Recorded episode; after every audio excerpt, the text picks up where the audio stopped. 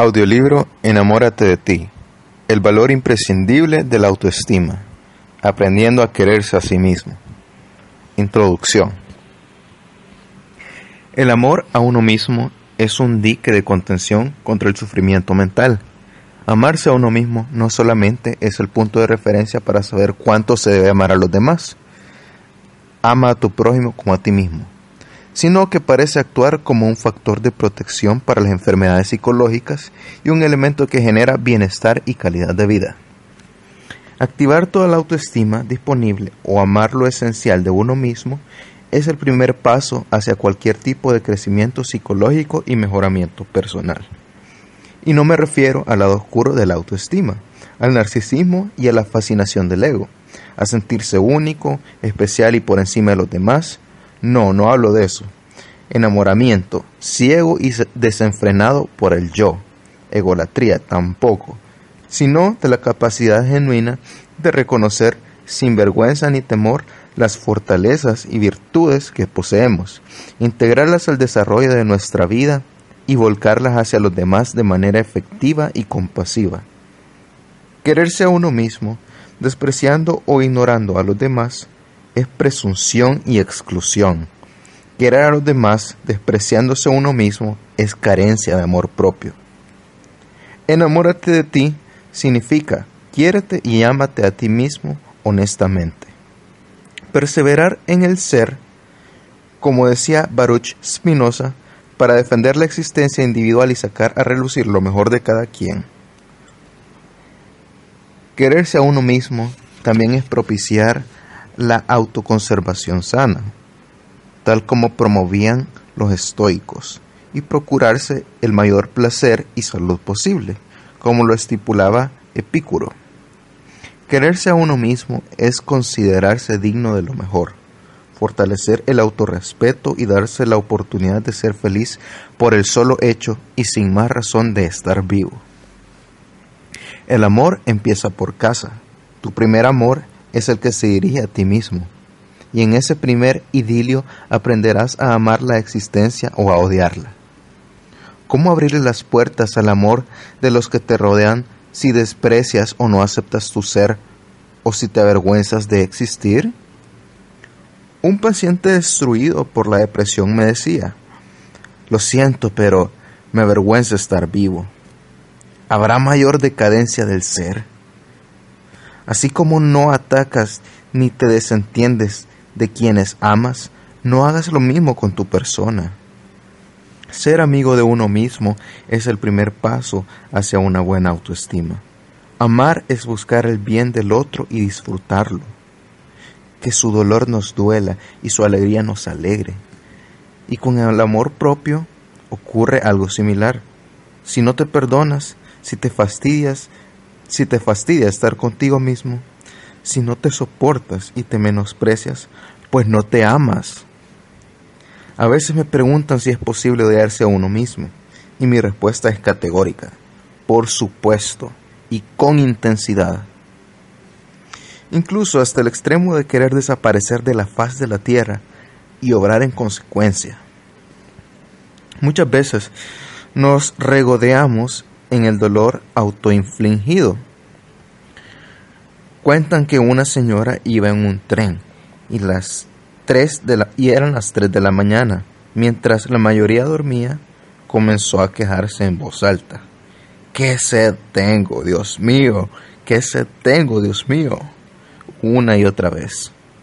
Su insistencia despertó a varios de los pasajeros, y el que estaba a su lado fue a buscar dos vasos de agua y se los trajo. Tome, señora, calme su sed y así dormimos todos. La señora se lo bebió rápidamente y la gente se acomodó para retomar su descanso. Todo parecía que había vuelto a la normalidad, hasta que a los pocos minutos se escuchó nuevamente a la señora decir, ¿Qué sed tenía, Dios mío? ¿Qué sed tenía, Dios mío? Incorporamos el castigo psicológico a nuestras vidas desde pequeños sin darnos cuenta y como si fuera una faceta normal y hasta deseable. En suma, nos acoplamos a él. Nos regodeamos en el sufrimiento o le ponemos velas. A veces nos comportamos como si el autocastigo fuera una virtud porque templa el alma. Y aunque sea cierto que es importante el esfuerzo por alcanzar las metas personales, una cosa es la autocrítica constructiva y otra es la autocrítica despiadada que nos golpea y nos hunde. Una cosa es aceptar el sufrimiento útil y necesario y otra muy distinta acostumbrarnos al dolor que masoquistamente nos, nos propiciamos a nosotros mismos en aras de limpiar culpas o tratar de ser dignos para que alguien nos ame.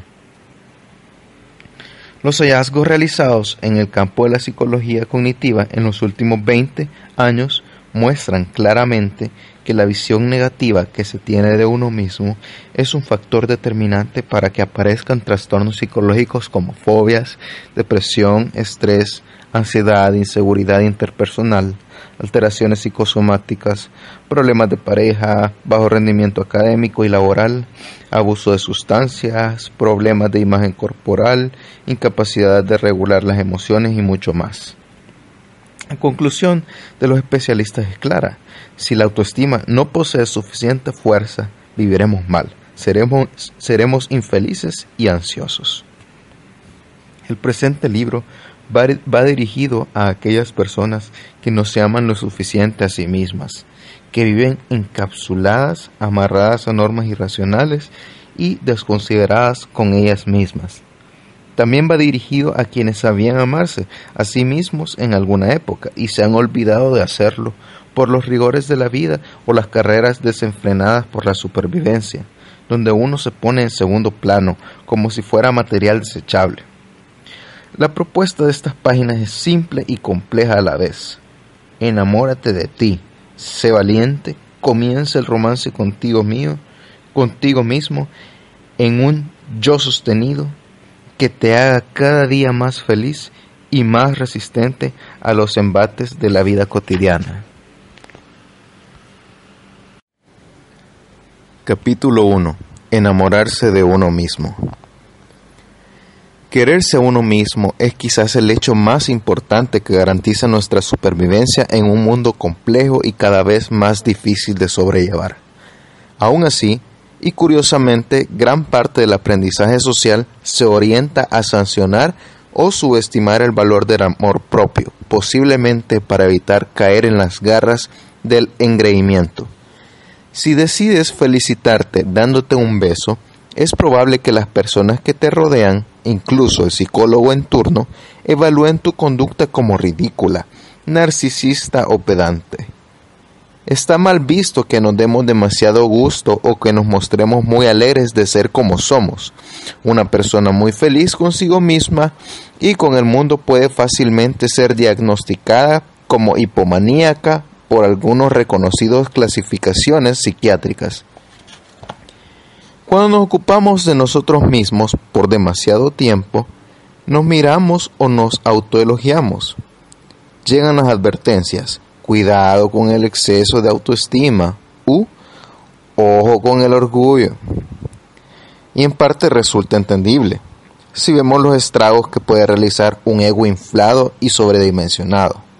Sin embargo, una cosa es ser ególatra, o sea, endiosado de sí mismo o egoísta, es decir, avaricioso e incapaz de amar al prójimo, o egocéntrico, incompetente para reconocer puntos de vista distintos. Y otra muy distinta, ser capaz de aceptarse a sí mismos de manera honesta y genuina, sin hacer alarga ni despliegues publicitarios. La humildad es ser consciente de la propia insuficiencia, pero de ninguna manera implica ser ignorante de la valía personal. La consigna quiérete pero no en exceso, es decir, desproporcionada o irracionalmente, es un buen consejo, ya que nos pone en alerta contra el lado oscuro de la autoestima. No obstante, es mejor no exagerar y tener presente que en determinadas situaciones cuando nuestro amor propio es vapuleado o atacado, querernos a nosotros mismos sin tanto recato ni miedos irracionales puede sacarnos a flote y ayudarnos a andar con la cabeza en alto. La política de ocultar y o minimizar el autorreconocimiento y de disimular las fortalezas que poseemos produce más daño que beneficios. La sugerencia de no quererse a uno mismo más de lo necesario puede transformarse en un autoamor resfriado y enclenque. Es verdad que no hace falta gritar a todo pulmón lo maravillosos que somos, ni publicarlo en primera página, pero reprimirlo, negarlo o contradecirlo termina por herirnos emocionalmente. Al intentar dejar fuera el egoísmo salvaje, a veces no dejamos entrar el amor propio, por evitar la pedantería insufrible del saberlo todo. Algunos caen en la vergüenza de ser lo que son, por no despilfarrar somos mezquinos. Si me siento mal por ejercer mis derechos personales o simplemente los ignoro o pienso que no los merezco, quizás me falte autorrespeto. A medida que vamos creciendo, una curiosa forma de insensibilidad hacia nosotros mismos va adquiriendo forma y nos lleva a dejar atrás aquellas gloriosas épocas de la niñez cuando el mundo parecía girar a nuestro alrededor y saltábamos felices de juego en juego. En aquellos momentos todo era gratificante y fantasioso. El yo por momentos parecía bastarse a sí mismo, autogratificándose y construyendo universos infinitos a su antojo. Está claro que la tendencia natural de un niño no es autocastigo, sino pasarla lo mejor posible y de paso sobrevivir. Pero las cosas buenas no duran tanto y al crecer hacemos a un lado ese delicioso mundo yoico y nos orientamos más hacia afuera que hacia adentro. Nos descentramos, por decirlo así, y aceptamos a regañadientes que amar al prójimo es más importante, valioso y encomiable que amarse a uno mismo. Las conclusiones psicológicas actuales sobre el tema de la autoestima son un llamado de alerta que vale la pena tener en cuenta. Nos educamos a nuestros hijos para que se quieran a sí mismos. Perdón, no educamos a nuestros hijos para que se quieran a sí mismos, al menos de manera sistemática y organizada, como en otros aprendizajes. Desde pequeños nos enseñan conductas de autocuidado personal respecto a nuestro físico. Lavarnos los dientes, bañarnos, arreglarnos las uñas, comer, controlar esfínteres, vestirnos y cosas por el estilo. Pero, ¿qué hay del autocuidado psicológico y la higiene mental? ¿Les prestamos la suficiente atención? ¿Los ponemos en práctica? ¿Resaltamos la importancia del autoamor? Los cuatro fundamentos de la autoestima. La imagen que tienes de ti mismo no es heredada o genéticamente determinada, es aprendida. El cerebro humano cuenta con un sistema de procesamiento de la información que permite almacenar un número prácticamente infinito de datos. Esa información que hemos almacenado en la experiencia social a lo largo de nuestra vida se guarda en la memoria de largo plazo en forma de creencias y teorías. De esta manera poseemos modelos internos de objetos, significados de palabras, situaciones, tipos de personas, actividades sociales y muchas cosas más.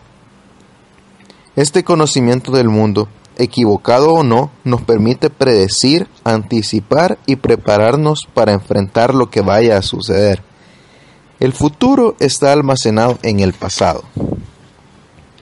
La principal fuente para crear la visión del mundo que asumes y por la que te guías surge del contacto con personas, es decir, amigos, padres, maestros, etc., de tu universo material y social inmediato. Y las relaciones que estableces con el mundo circundante desarrollan en ti una idea de cómo crees que eres. Los fracasos y éxitos, los miedos e inseguridades, las sensaciones físicas, los placeres y disgustos, la manera de enfrentar los problemas, lo que te dicen y lo que no te dicen, los castigos y los premios, el amor y el rechazo percibidos. Todo confluye y se organiza en una imagen interna sobre tu propia persona, tu yo o tu autoestima. Puedes pensar que eres bello, eficiente, interesante, inteligente y bueno, o todo lo contrario, feo, ineficiente, aburrido, bruto y malo. Cada uno de estos calificativos es resultado de una historia previa en la que has sido gestado una teoría sobre ti mismo que dirigirá tu comportamiento futuro. Si crees que eres un perdedor, no intentarás ganar. Te dirás, ¿para qué intentarlo? No puedo ganar. O esto no es para mí. O no valgo nada. Los humanos mostramos la tendencia conservadora a confirmar más que a refutar las creencias que almacenamos en nuestro cerebro por años. Somos resistentes al cambio por naturaleza y, y, esta economía del pensamiento nos vuelve tosudos y poco permeables a los estímulos novedosos. Una vez establecida, será difícil cambiarla, pero no es imposible. Así que cuando configuras un, un autoesquema negativo sobre tu persona, te acompañará por el resto de tu vida si no te esfuerzas en modificarlo. Más aún, para comprobar esos esquemas de manera no consciente harás muchas cosas aún perjudiciales para ti. Así de absurdos somos los humanos. Por ejemplo, si te dejas llevar por el autoesquema, entre comillas, soy un inútil, sin darte cuenta el medio a equivocarte hará que cometas infinidad de errores que confirmarán tu predicción mental subyacente. La creencia de que eres feo o fea te llevará a frenarte y a evitar las relaciones interpersonales. Y la conquista afectivo-sexual se convertirá en algo inalcanzable, pues nadie se, nadie se fijará en ti si no te expones. Un autoesquema de fracaso hará que no te atrevas a encarar retos y a probarte si eres capaz, por lo cual terminarás creyendo que el éxito te es equívoco, te es esquivo, perdón. No existe ningún secreto misterioso ni cuántico en esto. En psicología cognitiva se le reconoce como profecía autorrealizada y en psicología social como efecto pigmaleón Existe una coherencia negativa, aun a sabiendas de que no es bueno para ti. Tratarás de actuar de manera compatible con las creencias que tienes sobre ti mismo. El cambio ocurrirá cuando la realidad se imponga sobre tus creencias y ya no puedas sesgar la información y autoengañarte. Una buena autoestima, entre paréntesis, quererse contundentemente a uno mismo, tiene numerosas ventajas. Solo para citar algunas, te permitirá, punto 1, incrementar las emociones positivas. Te alejarás de la ansiedad, la tristeza y la depresión y te acercarás a la alegría y a las ganas de vivir mejor. Punto 2. Alcanzar niveles de mayor eficiencia en las tareas que emprendes. No te darás por vencido muy fácilmente perseverarás en las metas y te sentirás competente y capaz. Punto número 3. Relacionarte mejor con las personas. Te quitarás de encima el incómodo miedo al ridículo y la, necesidad de aprobación, porque tú serás el principal juez de tu conducta. No es que no te interesen los demás, sino que no estarás pendiente de los aplausos y los refuerzos externos, y tomarás las críticas más objetivamente. Punto número 4. Amar a tu pareja y querer a tus amigos y amigas más tranquilamente. Dependerás menos y establecerás un vínculo más equilibrado e inteligente sin el terrible miedo de perder a los otros. Punto número 5. Ser una persona más independiente y autónoma. Te sentirás más libre y segura a la hora de tomar decisiones y guiar tu vida. Fin de los puntos. Ahora Señalaré los cuatro aspectos que a mi modo de ver son los más importantes a la hora de configurar la autoestima general, y aunque en la práctica están entremezclados, para fines didácticos intentaré separarlos conceptualmente para analizarlos mejor. Ellos son 1. Autoconcepto. ¿Qué piensas de ti mismo? ¿Qué piensas de ti mismo? Punto número 2. Autoimagen. ¿Cuánto te agradas? Punto número 3. Autorreforzamiento. ¿Cuánto te premias y te das gusto? Y punto número 4. Autoeficacia. O sea, cuánta confianza tienes en ti mismo. Bien estructurados son los cuatro soportes de un yo sólido y saludable. Si funcionan mal, son como los cuatro jinetes del apocalipsis. Fallar en alguno de ellos será suficiente para que tu autoestima se muestre coja e inestable. Más aún, si uno solo de los jinetes se desboca, los tres restantes lo seguirán como una pequeña manada fuera de control. Un amor propio saludable y bien constituido partirá de un principio fundamental. Merezco todo aquello que haga crecer como persona y ser feliz. Merezco, pronunciado y degustado. Activación del autorreconocimiento y el bienestar que lo acompaña. No importa lo que pienses, no mereces sufrir. Así que mientras puedas evitar el sufrimiento inútil e innecesario, te estarás respetando a ti mismo. No hay felicidad completa sin autorrespeto, sin mantenerte fiel a tu propio ser y al potencial que llevas dentro. En cada uno de los capítulos siguientes veremos en detalle cada uno de los cuatro fundamentos de la autoestima y cómo mejorarlos o mantenerlos fortalecidos. Capítulo 2. Hacia un buen autoconcepto. La mayoría de nosotros anda con un garrote invisible y especialmente doloroso con el que nos golpeamos cada vez que equivocamos el rumbo o no alcanzamos las metas personales. Los que no se quieren a sí mismos han aprendido a echarse la culpa por casi todo lo que hacen mal y a dudar del propio esfuerzo cuando hacen las cosas bien, como si tuvieran los cables cruzados. Si fracasan, dicen, dependió de mí.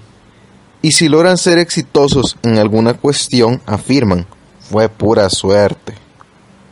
Hay una subcultura del autosabotaje que ejerce sus influencias negativas y nos lleva a hacernos responsables más de lo malo que de lo bueno y no hay que ser tan duro con uno mismo. El autoconcepto se refiere a lo que piensas de ti. Ese es el autoconcepto, lo que piensas de ti. Al concepto que tienes de tu persona, así como podrías tenerlo de alguien más. Y como es lógico, tal concepción, tal concepción se verá reflejada en la manera en que tratas a ti mismo, que te dices, que te exiges y cómo lo haces. Puedes autorreforzarte y mimarte o insultarte y no ver nada bueno en tu comportamiento. O también puedes ponerte metas inalcanzables y lacerarte luego por no alcanzarlas, como lo hace mucha gente, así parezca lo más irracional del mundo. Somos víctimas de nuestras propias decisiones. Cada quien elige amarse a sí mismo o no aunque no siempre somos conscientes del daño que nos hacemos. Además de sobrevivir al medio y a la lucha diaria también, hay que aprender a sobrevivir a uno mismo. El enemigo no siempre está afuera. La mala autocrítica. La autocrítica es conveniente y productiva si se hace con cuidado y con el objetivo de aprender y crecer a corto plazo puede servir para generar nuevas conductas y enmendar los errores, pero si se utiliza indiscriminadamente y cruelmente, genera estrés y afecta de manera negativa el autoconcepto. Si la usas inadecuadamente, terminarás pensando mal de ti mismo, hagas lo que hagas. He conocido gente que no se cae bien a sí misma, no se acepta y se rechaza de manera visceral. Me gustaría ser más alto, más linda o lindo, más inteligente, más sensual, más eficiente. Y la lista puede ser interminable se comparan todo el tiempo con quienes son mejores o los superan en algún sentido. Los escucharás decir con frecuencia, no me aguanto a mí mismo o soy un desastre. La, expresión más vale solo que mal acompañado la reemplazan por más vale mal acompañado que solo. Cuando le sugerí a una jovencita que se observara a sí misma, para conocerse mejor, entró en pánico. Sola conmigo misma. Pero si no me aguanto un minuto, soy la persona más aburrida y poco interesante del planeta. La sugerencia de acercarse a la soledad le producía un verdadero terror, porque no quería saber nada de estar cara a cara con su propio ser. El mal hábito de estar haciendo permanentemente revisiones interiores duras y crudas incrementa la insatisfacción con uno mismo y los sentimientos de inseguridad. Nadie aprende con métodos basados en la punición o el castigo. Recuerdo que cuando era niño asistía a un colegio cuya pedagogía se basaba en métodos de enseñanza supremamente punitivos. Nos trataban como malhechores en potencia a quienes había que encauzar y educar a cualquier precio. Si no sabías la lección o no habías hecho la tarea correctamente, te sentaban en un rincón del salón mirando la pared y te ponían un bonete en la cabeza y unas orejas de burro. No, no estoy exagerando. La crueldad era exponencial no solo te exhibían frente a tus compañeros como el mayor de los incapaces, sino que literalmente te exiliaban del resto. Recuerdo que en más de una ocasión me pasé horas mirando el muro y contando hormigas. Si hablabas en clase o hacías algo que se saliera del reglamento, la pedagogía correctiva consistía en hacerte poner las manos hacia arriba para que el profesor te diera unos reglazos en las palmas Insisto, esto ocurría delante de todos los alumnos con una forma de escarmiento público. Los golpes dolían mucho y aunque no eran latigazos, se parecían. De más está decir que estos procedimientos humillantes eran permitidos por los respectivos directores de los colegios y el Ministerio de Educación de, aquel tiempo. Me viene a la memoria un paciente que no hacía más que autocastigarse. Se insultaba unas 50 veces al día en voz baja. Se prohibía la mayoría de los disfrutes como si fuera un fakir y tenía tantas reglas y requisitos para vivir que le era imposible sentirse bien. Estaba tan limitado y confundido que ya no sabía en verdad quién era. Él decía que se sentía como una fotocopia de sí mismo. Y no es exageración, a muchas personas les ocurre que cuando se pierden en los debería y las obligaciones autoimpuestas ya no recuerdan cómo eran en realidad. Las máscaras psicológicas no solo agotan, sino que te despersonalizan. El hombre, que apenas tenía 35 años, era incapaz de tomar decisiones por sí mismo y pedía permiso hasta para respirar.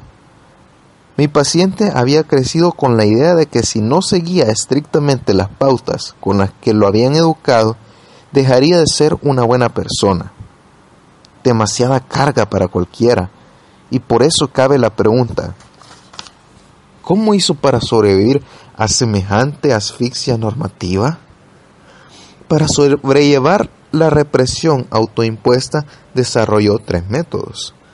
Autocontrol excesivo autoobservación obsesiva y autocrítica despiadada. Tres garrotes mortales. Castigarse a sí mismo lo hacía sentir bueno, correcto y salvado entre comillas. Cuando pidió ayuda profesional e hizo su propia revolución psicológica moral, llegó a la sana conclusión de que no merecía maltratarse. Empezó a permitirse algunos deslices simpáticos, como comerse un helado triple con chocolate y crema batida, sin pensar en la gula, vestirse bien, sin sentirse vanidoso o culpable y mirar a una chica por la calle sin sentirse especialmente lujurioso. El castigo sistemático, en cualquiera de sus formas, lo único que te enseñará es a huir de los depredadores y castigadores en turno. Huir y nada más. No resolverás el problema de fondo, no lo enfrentarás, pero cuando hablamos de autocastigo, el problema es que el verdugo seas tú mismo, y entonces lo llevarás a cuesta como una desventura. Defenderte será tan fácil como escapar de tu propia sombra. Infinidad de gente posee un sistema de autoevaluación que los hace sufrir día y noche, momento a momento, e inexplicablemente se sienten orgullosos del martirio que se propician a sí mismos. La autorrotulación. ¿Soy o me comporté? Una variación de la autocrítica dañina es la autorrotulación negativa. Colgarte a ti mismo carteles que no hablan bien de ti o dejar que te los cuelguen los otros para ubicarte en alguna categoría que te hace daño. Las clasificaciones sociales, o sea, estereotipos, tienden a referirse a los demás en términos globales y no específicos, sin tener en cuenta las excepciones o los atenuantes. Lo mismo pasa cuando te rotulas negativamente a ti mismo. Confundirás la parte con el todo. En vez de decir, me comporté torpemente, dirías, soy torpe o soy un inútil, en vez de decir, me equivoqué en esto o en aquello. No es lo mismo afirmar, estoy comiendo mal, a, soy un cerdo. El ataque a mansalva y tajante al propio yo, a lo que eres, crea desajustes y alteraciones de todo tipo. Por el contrario, la autocrítica constructiva es puntual y nunca toca el fondo del ser como totalidad. Si le dijeras a la persona que amas, te equivocaste, eres una idiota, ¿cómo, cómo se sentiría esa persona? ¿Cómo reaccionaría? Le harías daño, ¿verdad?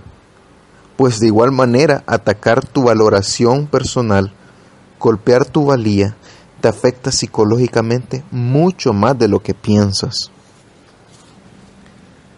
La autoexigencia despiadada.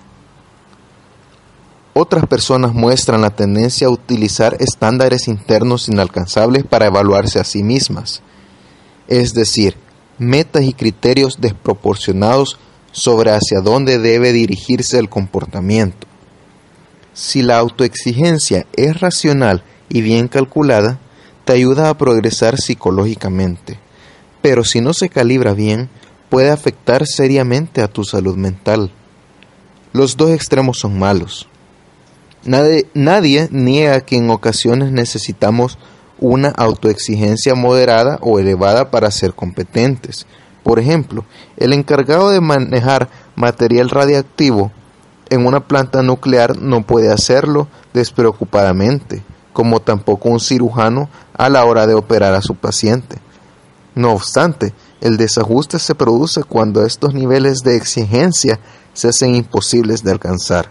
Por ejemplo, la idea de que debo destacar en casi todo lo que hago, la de que debo ser el mejor a toda costa y que no debo equivocarme, son imperativos que llegan a convertirse en un verdadero martirio.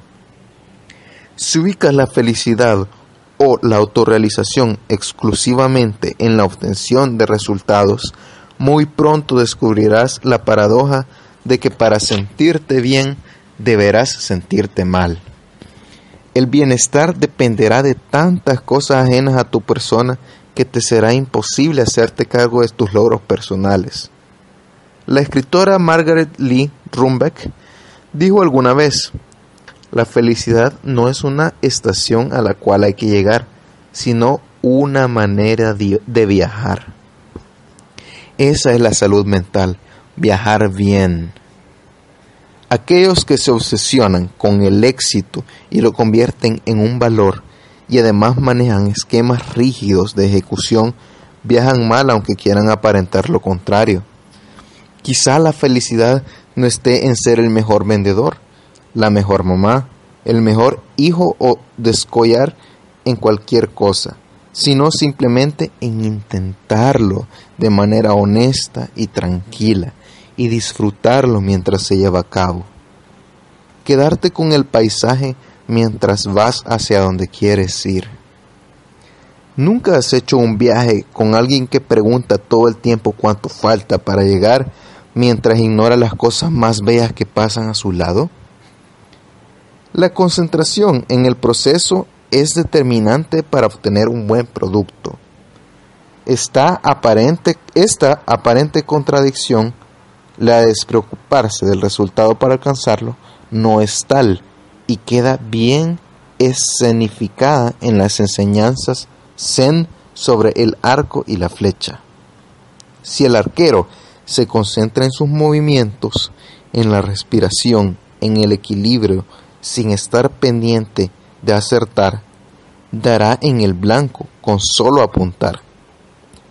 Pero si dar en el centro y obtener el máximo puntaje se convierte en una cuestión determinante y obsesiva, la ansiedad, ansiedad bloqueará la fluidez de sus acciones y lo hará fracasar en el intento. Si posees criterios estrictos para autoevaluarte, siempre tendrás la sensación de insuficiencia, de no dar en el blanco.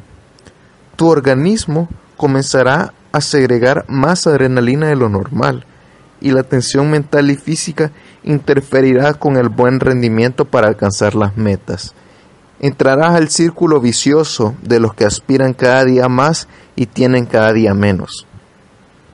Esta secuencia autodestructiva puede verse mejor en el siguiente esquema. Estándar, estándar, estándar irracional, después va a conducta, después va a autoevaluación insatisfactoria, después va a estrés y después, con un efecto negativo, regresa a conducta. Ese regresar a conducta forma un círculo vicioso, que es conducta, autoevaluación insatisfactoria, estrés y otra vez conducta, autoevaluación insatisfactoria, otra vez estrés, otra vez conducta, etc. Las metas imposibles harán que tu conducta nunca llegue al nivel deseado, pese a tus esfuerzos, y al sentirte incapaz, tu autoevaluación será cada vez más negativa y mayor también el estrés, lo que te alejará cada vez más de tus objetivos. Habrá mayor desatino. Las personas que quedan atrapadas en esta trampa se deprimen, pierden el control sobre su propia conducta e indefectiblemente se equivocan. Precisamente lo que querían evitar. La premisa es como sigue.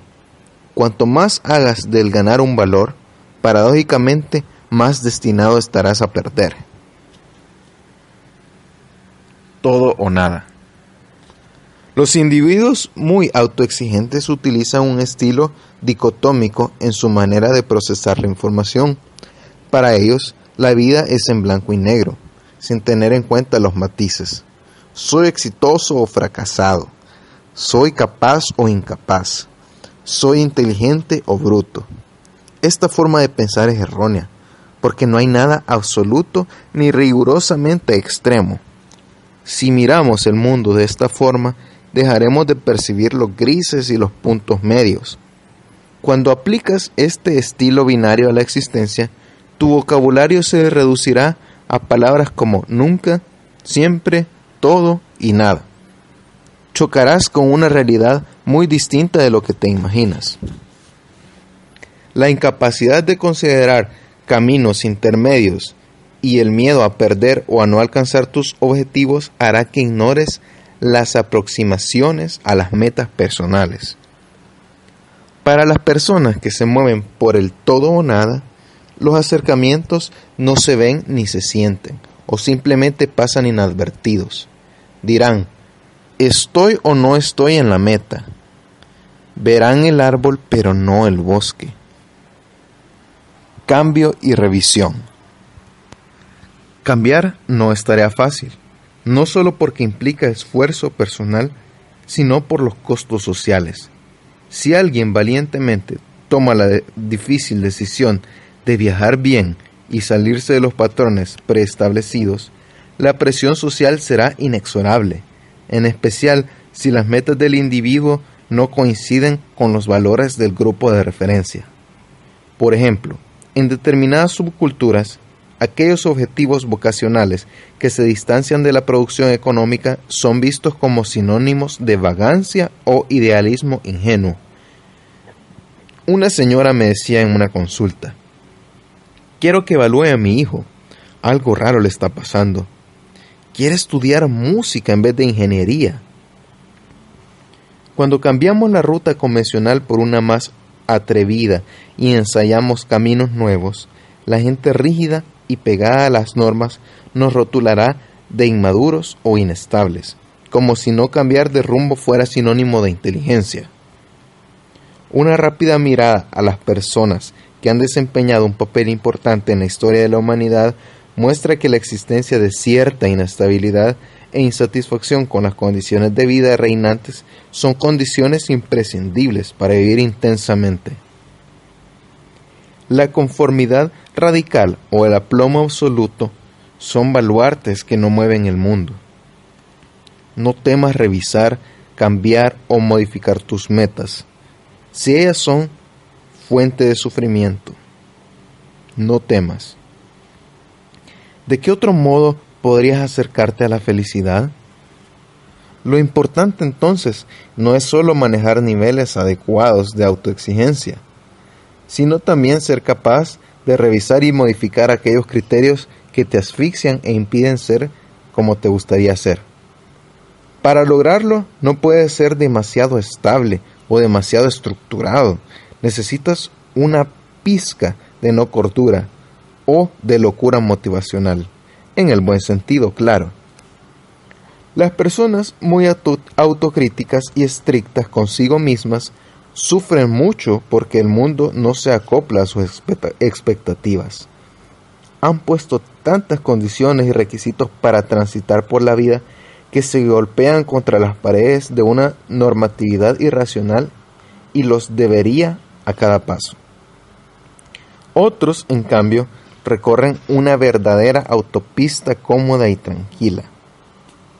Ser flexible y revisarse a uno mismo es, sin lugar a dudas, una virtud de los individuos emocional y racionalmente inteligentes. Las personas que no se aceptan a sí mismas muestran una curiosa inversión en las reglas que determinan la supervivencia emocional son demasiado duras con ellas mismas a la hora de criticar su rendimiento y muy blandas cuando evalúan a otra gente. Por el contrario, según los datos disponibles, los sujetos que muestran una buena autoestima tratan de mantener un balance justo a la hora de autoevaluarse.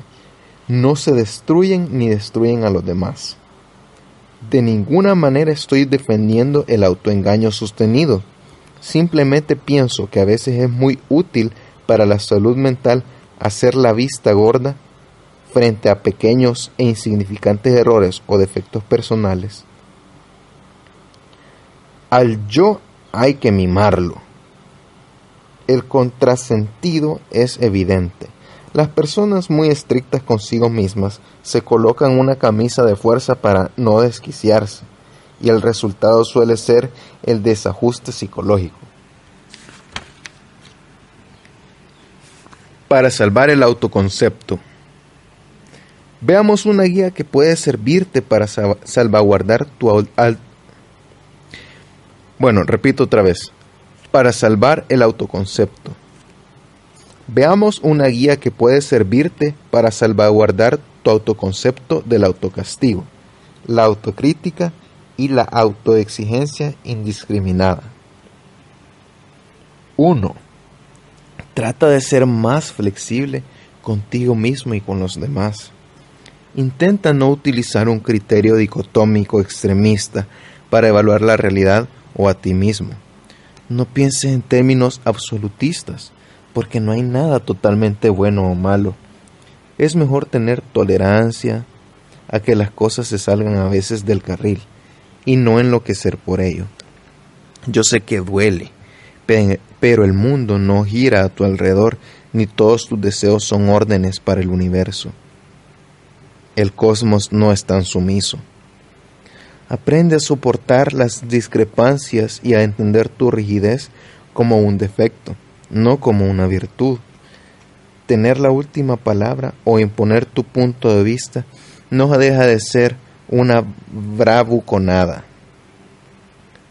Las cosas rígidas son menos maleables, no soportan demasiado la variabilidad del mundo que las contiene y se quiebran. Si eres normativo, perfeccionista e intolerante, no sabrás qué hacer con la vida, porque ella no es así. El resultado será que la gran mayoría de los eventos cotidianos te producirán estrés, ya que no son como a ti te gustaría que fueran. Esta forma de estrés tiene un nombre, baja tolerancia a la frustración. Haz que el esfuerzo, haz el esfuerzo y concéntrate durante una semana o dos en los matices. No te apresures a categorizar de manera terminante. Detente y piensa si realmente lo que dices es cierto. Revisa tu manera de señalar y señalarte. No seas drástico. Busca a tu alrededor personas a las cuales ya tienes catalogadas y dedícate a cuestionar el cartel que les colgaste. Busca evidencia en contra. Descubre los puntos medios y, cuando las reevalúes, evita utilizar las palabras siempre, nunca, todo, o nada. Tal como decía un reconocido psicólogo, no es lo mismo decir robó una vez que decir es un ladrón. Las personas no solo son, también se comportan. Ya es hora de que vuelvas añicos tu rigidez, porque la intransigencia genera odio y malestar. Estos indicadores pueden servirte a manera de resumen. A. Trata de no ser perfeccionista. Desorganiza un poco tus horarios, tus ritos, tus recorridos, tu manera de disponer las cosas. Hazlo como un juego, a ver qué pasa. Convive con el desorden una semana y piérdele el miedo. Descubrirás que todo sigue más o menos igual y que tanto ímpetu controlador era una pérdida de tiempo. B. No rotules ni te autorrotules. Intenta ser benigno, especialmente contigo mismo. Habla solo en términos de conducta cuando te refieras a alguien o a tu yo. C. Concéntrate en los matices. Piensa más en las opciones y en las excepciones a la regla. La vida está compuesta de tonalidades más que de blancos y de negros. D. Escucha a las personas que piensan distinto de ti. Esto no implica que debas necesariamente cambiar de opinión, simplemente escucha. Deja entrar la información y luego tú decide. Recuerda, si eres inflexible y rígido con el mundo y las personas, terminarás siéndolo contigo mismo.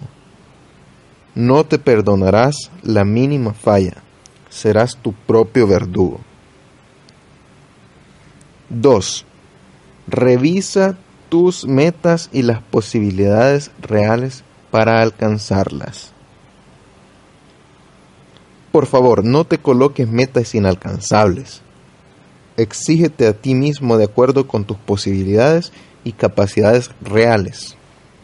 Si te descubres intentando subir algún monte Everest y te estás angustiando, tienen dos opciones racionales. Cambiar de montaña o disfrutar del paseo. Cuando definas alguna meta, también debes definir los escalones o las submetas. Intenta disfrutar, paladear, subir cada peldaño, como si cada uno fuera un gran objetivo en sí mismo, independiente de la máxima cima. No esperes hasta llegar al final para descansar y sacarle gusto al trajín o a la lucha. Busca estaciones intermedias y piérdete un rato en ellas, en los recovecos y los caminos que no conducen a Roma. Escribe tus metas, revísalas, cuestiónalas y descarta aquellas que no sean vitales ni te lleguen desde dentro.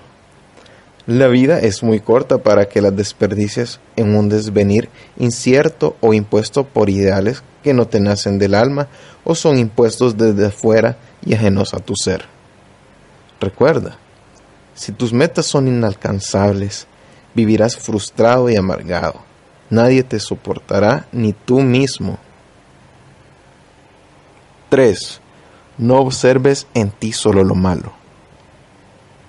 Si solo te concentras en tus errores, no verás tus logros.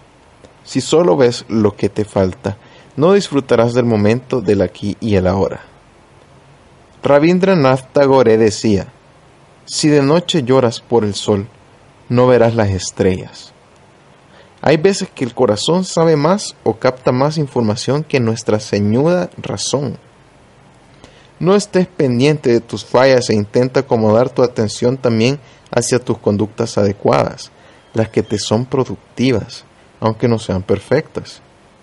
El método que te propongo es redirigir, tu atención de una manera más benévola y equilibrada. Cuando te encuentres focalizando negativamente tus malas conductas o pensamientos de manera exagerada, detente, toma un respiro y trata de inclinar la balanza.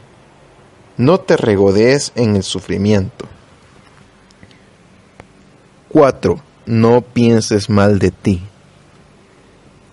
Sé más benigno con tus acciones. Afortunadamente, no eres perfecto ni eres tampoco tan horrible, aunque te empeñes en serlo. No te insultes ni te faltes al respeto. Lleva un registro sobre tus autoevaluaciones negativas. Detecta cuáles son justas, moderadas y objetivas y cuáles no. Y si descubres que el léxico que usas para ti mismo es ofensivo, cámbialo y busca calificativos más constructivos y respetuosos respecto de tu persona. Reduce tus autoverbalizaciones a las que realmente valgan la pena y ejerce tu derecho a cometer errores. Los seres humanos, al igual que los animales, aprendemos por ensayo, por ensayo y por error. Aunque algunas personas crean que el aprendizaje humano debe ser por ensayo y éxito, esto es mentira y posiblemente producto de una mente narcisista. El costo de crecer como ser humano es equivocarse, meter la pata, concierne una ley universal inescapable. Es imposible no desacertar de tanto en tanto, y por tal motivo no tienes más remedio que aceptarlo humildemente y sin pataletas. Lo que debes entender es que los errores no te hacen mejor ni peor, simplemente te curten, te muestran nuevas opciones y te traen de los cabellos a una verdad que no siempre es agradable. Solo te recuerdan que eres humano. Cuando hablemos de la autoeficacia, volveremos sobre el miedo a equivocarnos. Por ahora, solo debes comprender un principio básico de la salud mental. Si yerras, no te trates mal.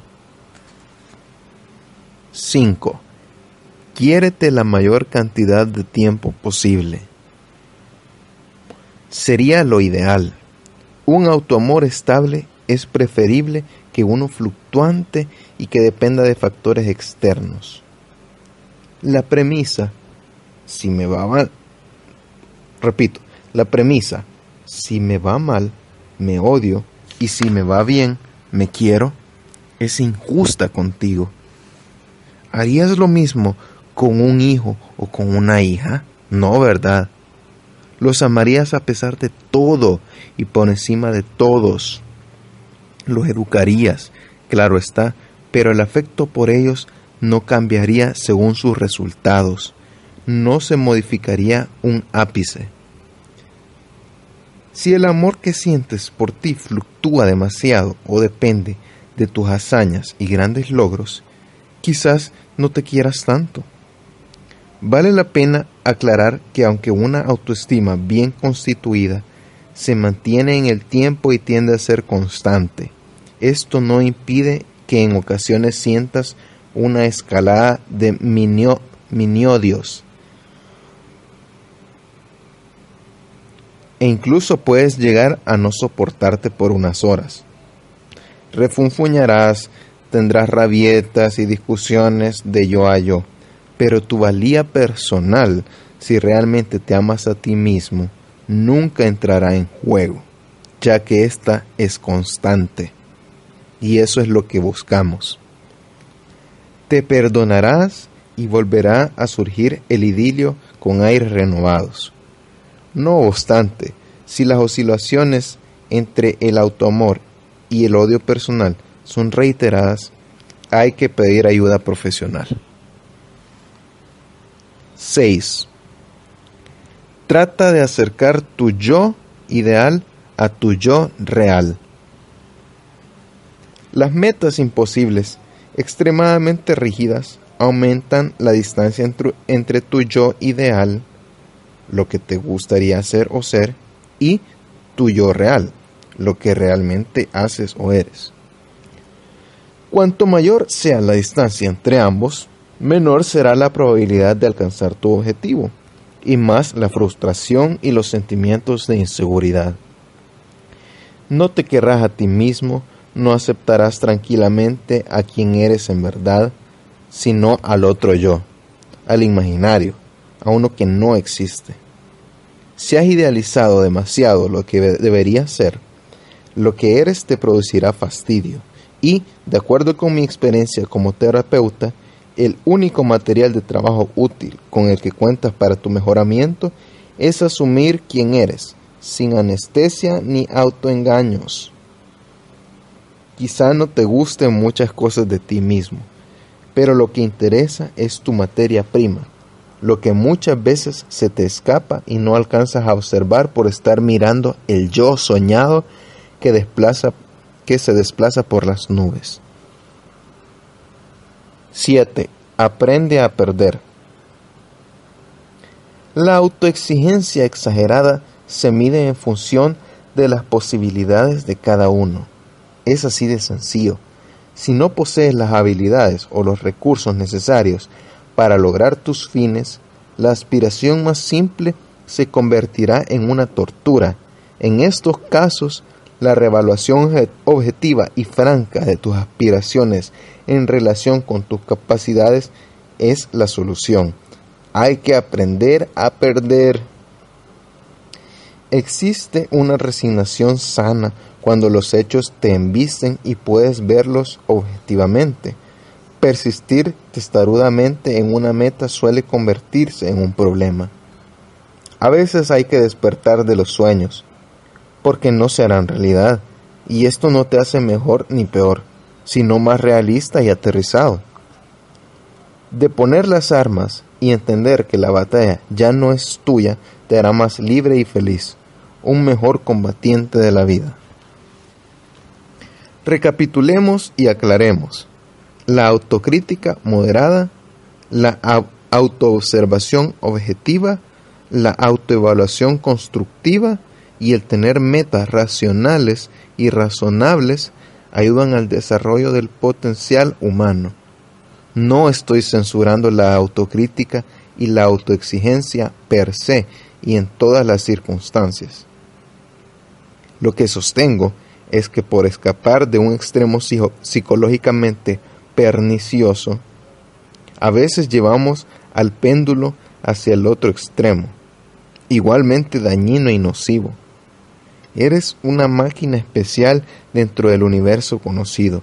No te maltrates ni te insultes. Para ser exitoso no necesitas del autocastigo. Capítulo 3. Hacia una buena autoimagen.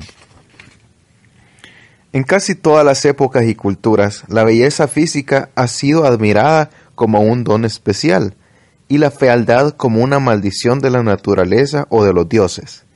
Debemos reconocer que mucha gente es especialmente cruel con aquellas personas que se salen de los estándares tradicionales de lo que consideran bello, hasta el extremo de rechazarlas. Basta observar la manera en que algunos niños se burlan de aquellos compañeros que tienen sobrepeso o son extremadamente flacos, de los que son bajitos de estatura o muy altos, y de los que poseen algún rasgo desproporcionado en general. Incluso las personas que desafortunadamente sufren malformaciones o deformidades físicas suelen ser víctimas de esta burla o ataque a la apariencia. Como sea, el aspecto que adopta la estructura molecular de nuestro cuerpo es fuente de atracción o repulsión. La premisa es claramente excluyente. Estos son los parámetros establecidos y si no los cumples quedarás fuera del club de los afortunados. La cuestión que debe preocuparnos es que el juicio estético que la cultura ejerce sobre la apariencia física tiene enormes consecuencias para nuestro futuro tal como lo sustenta un número considerable de investigaciones. El éxito en diversas áreas de desempeño se ve afectado por nuestro grado de atractivo físico. Aunque sea injusto y no debería ser así, los datos muestran que los juicios hacia las personas hermosas son más benignos. Aún así, no hay un criterio universal de la belleza. El patrón ideal de lo que es hermoso se aprende mediante las experiencias personales y sociales, en el entorno inmediato y debido a la idea que nos inculcan las convenciones sociales y los medios de comunicación. El peso de la comparación. Como ya dije, el grupo de referencia más cercano y las relaciones que establecemos con las personas son determinantes para crear la idea que tengamos sobre nuestro cuerpo y las evaluaciones que hagamos de él, o sea, nuestra autoimagen. El cuento del patito feo no es una ficción. He conocido infinidad de familias que consideran la belleza física como un valor, y si alguno de los niños de su grupo no reúnen las características esperadas de lo que se considera bello, simplemente no logran vincularse afectivamente a ellos. No pueden expulsarlo de la familia, la sangre es la sangre, pero tampoco lo integran totalmente al núcleo emocional y familiar, como a los más guapos. Este alejamiento estético es sutil y está plagado de consolaciones compensatorias, como decir, no es tan linda, pero tiene otras cosas buenas. Mientras tanto, los niños observan, procesan y absorben las diferencias en el trato y los signos de admiración implícitos que surgen de las comparaciones mal disimuladas. Como si fuera poco, las familias pro belleza no solo crean en el niño la necesidad de ser hermoso, sino que ponen la imagen corporal en lugares inalcanzables. En mi experiencia profesional, He visto a personas que no se aceptan a sí mismas por considerarse feas o desagradables sin serlo, porque no alcanzaban el ideal estético esperado por su grupo de referencia, padres, amigos o algún otro grupo social. Una de mis pacientes mantenía la firme convicción de que no era atractiva, cuando en realidad era una mujer bella, además de interesante. Pese a los intentos de persuasión del grupo de terapia, su idea se mostraba inquebrantable. Doctor, decía, yo le agradezco sinceramente sus esfuerzos y entiendo además que usted jamás me diría que soy fea porque me deprimiría más. Para que ella pudiera someter a prueba su creencia irracional y la distorsión consecuente sobre su aspecto físico, se diseñó un experimento típico de medición de actitudes. La paciente se sentó en la cafetería de una concurrida universidad junto con dos mujeres atractivas elegidas por ella, que hacían las veces de factores de comparación. Se le pidió a un grupo de 100 estudiantes, hombres y mujeres, que evaluaran en una escala del 1 al 10 el grado de belleza y sensualidad, tanto de la paciente como de las otras dos mujeres que ella había seleccionado. Una vez procesados los datos, se encontró que alrededor del 90% de los observadores había opinado que mi paciente era una persona bella, sensual, atractiva y deseable. Al ver los resultados, la paciente se mostró sorprendida. Pensó un rato y luego dijo, es increíble, no sé qué decir. Jamás pensé que la gente tuviera tan mal gusto. La creencia de su imperfección la absorbía hasta el extremo de ignorar y sesgar cualquier información que le demostrara que estaba equivocada. La lupa personal. Por alguna extraña razón, los apodos y los sobrenombres siempre dan donde más duele. Los defectos físicos parecen tener la propiedad de ser detectados inmediatamente por los demás, así sean minúsculos.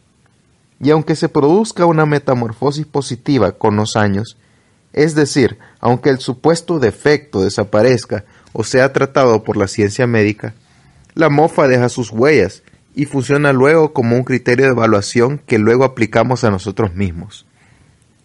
La medida que, que crecemos y aprendemos lo lindo y lo feo, ya no necesitamos que se nos diga basta con mirarnos al espejo. Iniciamos sobre todo en la preadolescencia y en la adolescencia una revisión detallada y casi compulsiva de lo que somos físicamente, punto a punto, poro a poro, sector por sector y de una manera estricta. El resultado es que pocas cosas se salvan y casi siempre nos falta o nos sobra algo. Criticamos nuestro color de piel, nuestro cabello, dientes, ojos, piernas, dedos o cualquier otra cosa que no pase el filtro, incluso lo que no queda expuesto al público. Recuerdo a un paciente que se negaba a ir a la playa porque los dedos de sus pies eran muy grandes y torcidos. Un día se quitó los zapatos y me mostró sus dedos. Yo esperaba encontrarme con algo similar a las pezuñas del hombre lobo, pero para ser franco, si él no me hubiera explicado antes con lujo de detalles la supuesta imperfección, jamás me hubiera dado cuenta de ello. Su temor era que no le gustaría a las chicas debido a su anomalía. Mi respuesta fue simple. Le dije que si alguna mujer lo rechazaba porque su dedo anular tenía dos o tres milímetros más que el dedo pulgar, pues que se buscara otra. Es increíble la habilidad de, de algunas personas para detectarse fallas y exagerarlas. En los casos extremos, como el de mi paciente, este tipo de aprehensión se conoce como trastorno dismorfológico corporal y hay que recurrir a un profesional competente para tratarlo. Espejito, espejito. No estoy criticando, no estoy criticando el cuidado o el arreglo personal, ya que es natural que queramos vernos bien, gustar y gustarnos. Si la preocupación obsesiva por ser bello o bella a toda hora y de acuerdo con lo que dictan los expertos en turno, si la autoafirmación personal es como sigue, entre comillas, lo que valgo como ser humano depende de mi belleza física. Esto indica una inversión alarmante de valores esenciales. Lo mismo ocurre con las personas que muestran la necesidad imperiosa de mantener la juventud y la belleza por encima de todo y no comprenden que cada edad tiene su encanto. Si lo que vemos en el espejo no se acomoda al ideal estético que hemos aprendido, nunca nos sentiremos bien con nuestro cuerpo. Un paciente actor que hacía las veces de galán me comentaba, lo mejor sería vivir sin relojes ni espejos, despreocupados de cómo transcurre el tiempo, sin pasado que lamentar. La juventud que se fue con su carne fresca a cuestas, y sin futuro al cual temer, las arrugas inevitables y la vejez. Le respondí que de todas maneras los demás se darían cuenta y tarde o temprano le señalarían las nuevas canas y los gramos de más acumulados. Hay que envejecer, no hay salida. No hay que ser budista para entenderlo y aceptarlo. El asunto es hacerlo con elegancia y dignidad. Inventar la belleza. Cualquier persona relativamente instruida aceptará el hecho de que no existe un criterio universal y absoluto de lo que debe ser hermoso. Recuerdo que mi abuela siempre hablaba de su madre como la mujer más bella y atractiva del mundo. siguiendo unos cánones que habían hecho indignarse a más de un médico este, esteticista. Qué hermosura de mujer era mi madre, gordita, blanca como la leche, con unos grandes cachetes rosados y unos labios rojos como fresas.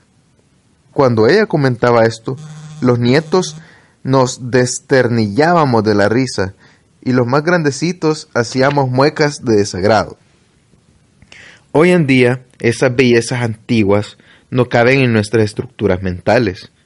No es tan fácil para la posmodernidad procesar el atractivo de las divas del cine mudo, las Miss Universo de hace 50 años o los cuerpos esculturales de los años 60 del siglo pasado. El relativismo en esto también es evidente en, otros aspectos. Solo por poner un ejemplo, los indios Lesú de Nueva Guinea gustan de mujeres grandes y fuertes, porque pueden cargar leña y hacer tareas pesadas. Ahí radica su sex appeal. La premisa es clara. La belleza es algo relativo a la época y al lugar. Así existan ciertas variables biológicas en juego.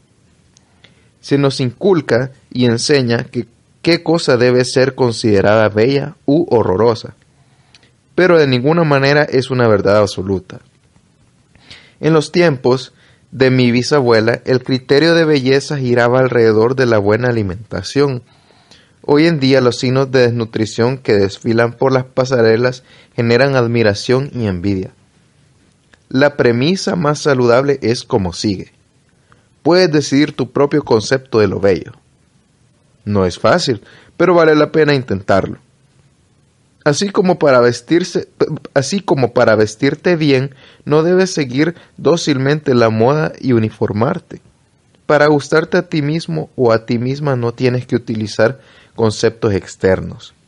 No tienes por qué parecerte a nadie en especial, ni hay razones teóricas o científicas que justifiquen la superioridad de una forma de belleza sobre otra. Los requisitos sobre tus preferencias estéticas son básicamente una mezcla compleja entre variables cognitivas y afectivas, quizá más de estas últimas. Y por eso muchas veces conocemos a una persona que nos gusta, nos mueve la química y no podemos explicar exactamente qué nos atrae de ella. He conocido gente racista enamorada de alguien de piel oscura, comunistas enamorados de burguesas, anarquistas de policías y maquilladores de mujeres con un cutis que no tiene arreglo. La contradicción estética, la, contradicción estética atracción queda en manos de algún mecanismo de la naturaleza aún desconocido que nos empuja hacia alguien que no concuerda con nuestras exigencias de lo hermoso, pero nos atrae pese a todo. Si la convención social hubiese sido más benigna en sus normas estéticas, no estarían los concursos de belleza y se arruinarían todas las empresas que giran alrededor del culto al cuerpo. Lo importante, entonces, no es ser bello o bella, sino gustarse a uno mismo. Para lograrlo, no es conveniente utilizar pautas ya establecidas, sino inventarlas. La belleza es una actitud si te sientes lindo o linda, lo eres. Y eso transmitirás a los demás. Pero si aceptas pasivamente el modelo de belleza que te impone desde afuera, terminarás pensando que eres horrible. Ya debes de haber vivido alguna vez la nada placentera sensación de estar metido o metida en una llanta después de ver un comercial donde desfilan modelos que se han operado hasta las costillas. ¿Qué hacer? Lo saludable es destacar las cosas que realmente te gustan de ti, aunque no coincidan con la onda general. Una de mis pacientes convertía el supuesto placer de comprar ropa en un verdadero suplicio. Doctor, decía, me angustio porque no sé qué debo comprar. Yo le contestaba, lo que le guste. A lo cual ella respondía, ¿y cómo sé que mi gusto es el correcto? Me costó mucho hacerle entender que en cuestión de gustos no hay errores o no hay disgustos, como dice el refrán. Instinto, dos puntos. tu cuerpo y el modo en que lo curas deben agradarte primero a ti. Decórate. Decórate a tu conveniencia y buen parecer, es decir, como se te dé la gana. De no ser así, tu poder de decisión quedará a merced de lo que se usa o no se usa. Por ejemplo, sentirse bien vestido es algo agradable. A veces he pensado que la mayor felicidad que comparten los invitados a una boda, familiares incluidos, no es la alegría del que se casa, sino el sentirse elegantes. Pero estar pendiente obsesivamente de cómo me veo puede resultar una tarea agotadora y desgastante. Para mejorar la autoimagen. Para salvaguardar, para salvaguardar tu autoimagen o rescatarla si fuera el caso, debes tener en cuenta los siguientes aspectos. Primero que nada, la belleza está adentro. La belleza es una actitud. Y vamos a decirlo en los siguientes puntos de manera más clara. Punto 1. Trata de definir tus propios criterios de lo que es bello o estético. No te dejes llevar de la mano por los conocedores. Sobre este tema nadie sabe nada. Tampoco permitas que te afecten los que critican tus preferencias.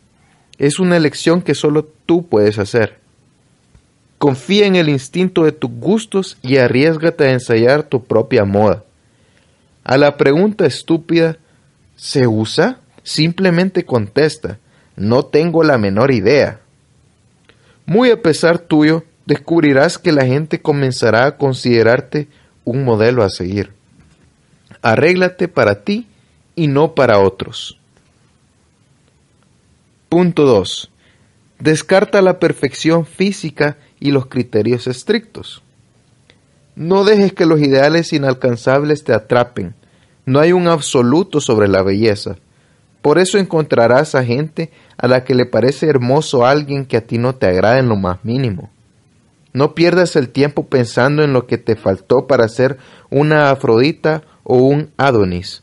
Mejor disfruta lo que tienes. Juega bien tus cartas y no te exijas lo imposible. La idea de la perfección física solo te llevará a centrar la atención en tus defectos y olvidar tus encantos. ¿No eres un ser estéticamente perfecto? Pues bienvenido al mundo de los normales. He conocido mujeres y hombres cuyo ego no les cabe en el cuerpo, que se pasan horas en un gimnasio y se sienten especiales y físicamente encantadores. No caminan, se pavonean, Hace poco leí un graffiti por Barcelona que decía, la belleza está en la cabeza. Yo diría en dos cabezas, en la del que mira y evalúa y en la del que se expone y exhibe. Bájate de la nube. Lo importante no es tu, tu, contextura anatómica, sino cómo la llevas. Punto número 3. Descubre y destaca las cosas que te gustan de ti. A veces, cuando detectamos algún aspecto desagradable en nuestro físico, se produce un efecto de encandilamiento y generalización, como si ese único aspecto nos atontara y no pudiéramos ver nada más. Un lunar imprudente, una mancha inesperada, una oreja más caída, un color de pelo apagado, en fin, la lista es interminable. Lo importante es repartir la atención para que incluyas también lo que te gusta de ti y quitar el resplandor insufrible de lo que no te gusta y te impide, y te impide disfrutar lo placentero. No importa cuántos sean tus atributos físicos positivos, alégrate de tenerlos y disfrútalos. Tienes la fortuna de poseerlos, son tuyos. Nunca pienses que has agotado tus encantos. Explora y te sorprenderás de las cosas interesantes, seductoras y sensuales que puedes hallar en ti, que nada tienen que ver con las proporciones. Una joven mujer me comentaba con preocupación, No sé por qué él se fijó en mí, si hay otras mujeres mucho más bonitas. En verdad tenía razón. Siempre habrá, siempre habrá alguien más guapo o guapa que nosotros. Pero eso no lo es todo. Mi paciente tenía una sonrisa contagiosa, una expresión de picardía en la mirada y una personalidad avasalladora. Además, era supremamente inteligente y sabía lucir su cuerpo con garbo y soltura. Uno no se enamora de unas pantorrillas, un peroné o una tibia, sino de quien los lleva. Punto número 4. Tu autoimagen se transmite a otros. Si te sientes una persona poco interesante y atractiva, darás esa imagen a los demás y te tratarán de acuerdo con ella, lo cual confirmará tu creencia. Incluso podrían discriminarte y te hundirías cada vez más en una visión oscura y triste de ti misma. Como ya dije, en cierta manera la belleza es una actitud. Si te autocompadeces, te compadecerás. Te perdón, si te autocompadeces, te compadecerán. Si te tienes lástima, los demás sentirán lástima por ti. Si te ves como alguien desagradable, te rechazarán.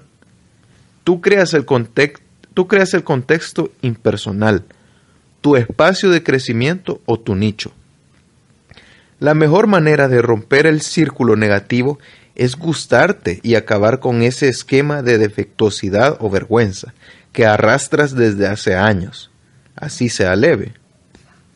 Prueba a hacer el papel de alguien que está satisfecha o satisfecho con su cuerpo, a ver cómo te sientes. Ensaya esa conducta un tiempo. Siéntete irresistible e intenta comportarte en esa dirección, sin convertirte, por supuesto, en alguien fastidioso.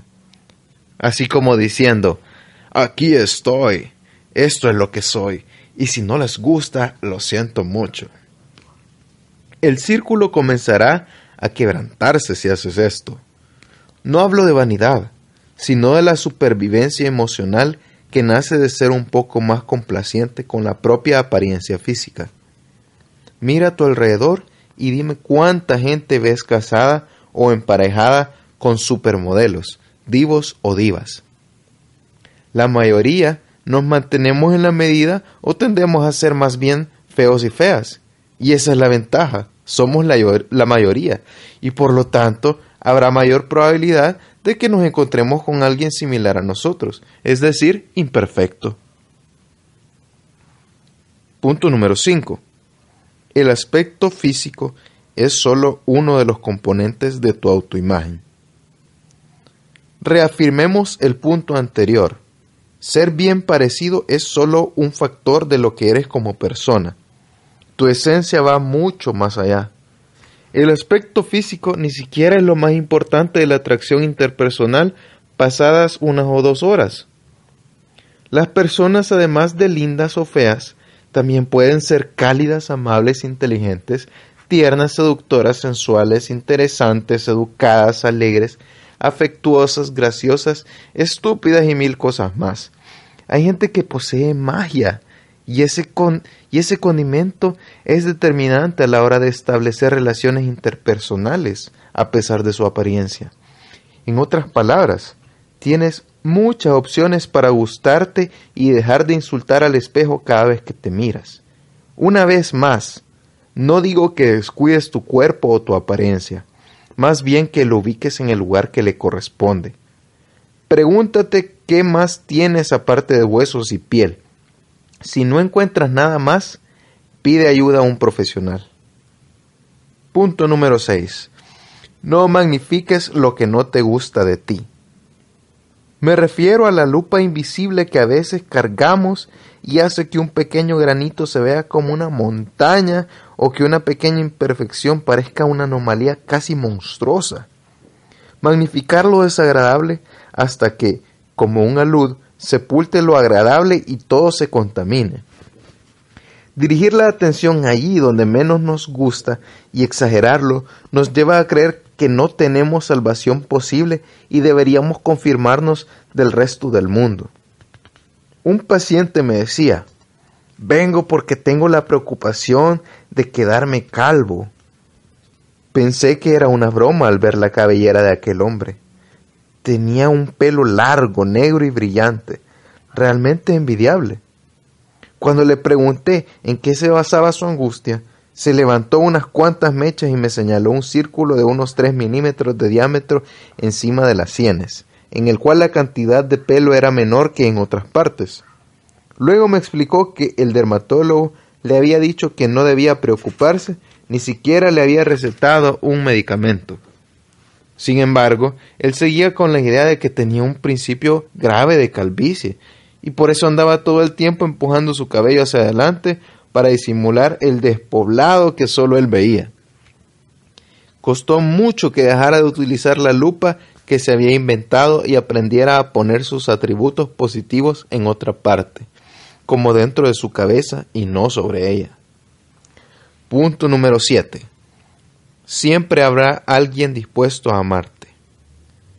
Si realmente te agradas y te aceptas, siempre encontrarás a alguien que guste de ti y sea capaz de amarte. El desagrado frente a uno mismo bloquea la capacidad de relacionarse, porque las personas que no están a gusto con su cuerpo anticipan el rechazo y evitan a los demás, muestran miedo a la evaluación negativa, y sus niveles de ansiedad social se incrementan exageradamente. La coquetería y la seducción no les pasan por la cabeza, porque se consideran ridículas en ese plan nunca dan el primer paso. Y si alguien se les acerca, lo ahuyentan con sus inseguridades y prevenciones. Gustarse es abrir los horizontes afectivos. ¿Cómo amar a quien no se ama a sí mismo? Si no te quieres, nunca podrías procesar, aceptar o tomar el afecto que te entregan con naturalidad y alegría. Punto número 8. Comparación injusta. No seas cruel con tu persona. No te cotejes como si fueras un artículo de compra y venta. Compararse es odioso, pero si tomas como referencia a los hombres o a las mujeres top en cualquier área, será doblemente injusto. Los que se comparan con los mejores, los más exitosos, los más famosos, en fin, con los más, viven amargados por lo que no son o por lo que les falta. Una mujer mayor me decía, cuando voy por la calle no hago más que mirar a las mujeres jóvenes y hermosas, y entonces me siento vieja y fea. Obvio, también compraba ropa en los almacenes de moda juvenil, donde ninguna talla le servía, y vivía en manos de un profesional de la medicina estética para quitarse todos los años posibles de encima. Su mente se desgastaba pensando en cómo retroceder el tiempo. Una actitud masoquista patrocinada por un conjunto de antivalores de los cuales no era consciente. La obsesión nos quita lucidez. Pues sí, no queda otra que admitirlo. Aunque tu expectativa ande por los aires, hay gente que es más joven, más inteligente, más rica, más famosa y más bella que tú. Cada quien tiene su encanto y tú tienes el tuyo. Otras personas se consuelan mirando a los que están por debajo en las estadísticas de lo estético y llegan a la conclusión de que no son tan horribles. Esta táctica consolatoria, así mantenga a veces la autoestima a flote, no es buena para tu crecimiento personal porque no te enfrenta a lo que eres. Es preferible no compararse en lo absoluto y aceptarse incondicionalmente quererse, gustarse, adornarse, ni por defecto ni por exceso, sin puntos de referencia hacia arriba o hacia abajo. Si es que hay arriba y abajo, claro. Para que tu autoestima funcione bien, debe haber una aprobación esencial, una admisión de lo básico, una conformidad del propio yo consigo mismo, cuerpo incluido. Cuando te enamoras, no lo haces a medias o solamente un poco. Amas o no amas. Igual ocurre cuando el afecto va dirigido a tu persona. Te quieres o no te quieres. Te aceptas o no te aceptas.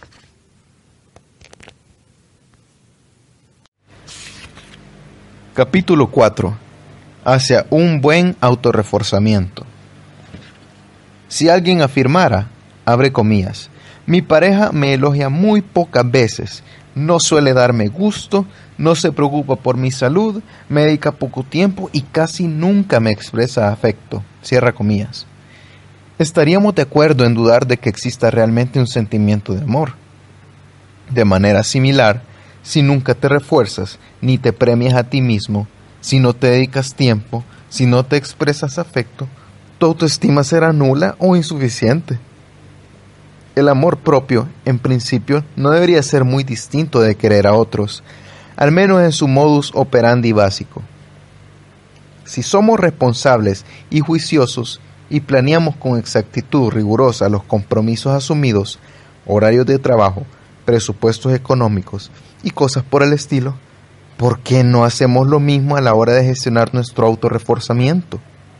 Por ejemplo, ¿por qué el tiempo libre parece ser un, un efecto residual, algo que sobra después de las obligaciones y que muchas veces no sabemos ni qué hacer con él. Vamos a 100 kilómetros por hora y no nos detenemos a descansar y a disfrutar del ocio de tanto en tanto porque nos pasan por encima. ¿Dónde quedaron aquellos años de infancia y juventud en que dejábamos pasar el tiempo sin miedos ni culpas? No hay lugar disponible en la agenda. Entre quienes viven para trabajar el descanso se ha reducido a una función pasiva de recuperación de fuerzas. Llegada la noche, los adictos al trabajo no duermen, se desmayan. Disponemos de tiempo para los hijos, la pareja, los padres, los suegros, los vecinos, los amigos, pero no se nos ocurre utilizar un rato libre en beneficio propio y a solas. No nos interesa tanto generar salud mental como dinero. Muchos de mis pacientes se sienten culpables cuando logro convencerlos de que se sienten bajo un árbol sin hacer nada en concreto, más que admirar la naturaleza y jugar con la hierba. Ideas irracionales como estoy perdiendo el tiempo no tardan en aparecer. El silogismo es como sigue, abre comillas. Si el tiempo es oro, estoy perdiendo dinero, cierro comillas. El miedo a caer en el ocio y la pereza ha desarrollado un patrón de conducta hiperactivo tan absurdo que no podemos dejar de mostrarnos dinámicos y laboriosos a toda hora. Conductas como pensar, soñar, fantasear, dormir, meditar o mirar por mirar son consideradas una forma de malgastar la vida o simple vagancia. Los que piensan de este modo tendrán serias dificultades para amarse a sí mismo tranquilamente, ya que su pensamiento se centrará en que podrían estar haciendo algo más productivo que pasarla bien. Es absurdo que el propio yo ocupe el último lugar de la expresión de afecto que somos capaces de dar. Vivimos postergando las gratificaciones que merecemos y nos decimos, algún día lo voy a hacer pero ese día no suele llegar. Mañana empiezo y mañana empiezo y otra vez, mañana empiezo. Eso es procrastinar. Un paciente que adoraba la música me decía que había comprado un saxofón para cuando se jubilara. Tendré tiempo libre, decía, para interpretar lo que yo quiera. Realmente me preocupé porque él aplazaba y su aplazamiento me preocupaba también. Y le respondí que cuando estuviera viejo y jubilado era probable que no tuviera suficientes pulmones para soplar.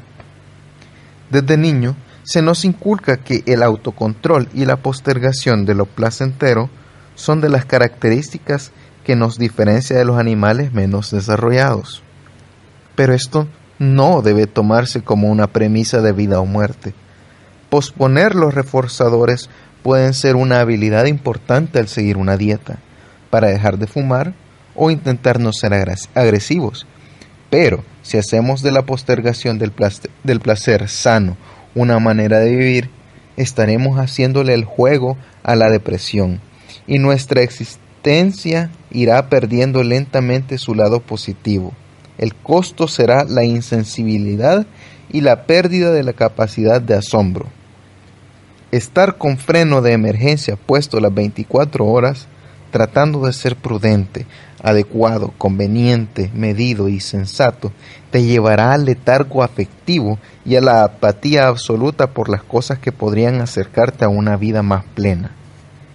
Perderás la capacidad de vibrar y de emocionarte. Crearás una coraza y te acostumbrarás a lo rutinario. La diversión y la felicidad te parecerán molestas. Muchas personas se sienten irresponsables si se exceden o caen en ciertas tentaciones ingenuas y no violatorias de ningún derecho, como darse más gusto. Simplemente han desarrollado la creencia irracional y restrictiva de que recompensarse a uno mismo es un vicio ególatra sumamente peligroso, así se mantengan dentro de límites inofensivos y saludables. Filosofía hedonista. Hedonismo significa placer satisfacción, regocijo, goce y bienestar.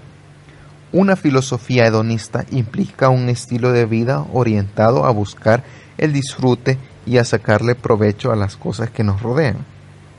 Obviamente, sin ser esclavos de ellas y sin caer víctimas de la adicción.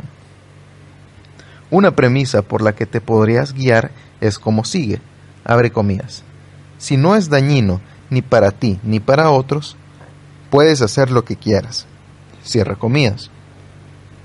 Gozar y disfrutar de la vida no significa, como creen algunos, caer en una bacanal de conducta descontrolada y sin el menor asomo de organización mental. Las personas hedonistas no es un corrupto superficial que solo busca los placeres mundanos de comer y beber. Basta leer a Epicuro para comprender esto. La persona que asume una filosofía hedonista responsable no evita la lucha cotidiana y los problemas, sencillamente reconoce de manera honesta lo que la hace feliz y trabaja activamente para conseguirlo y aprovecharlo intensamente.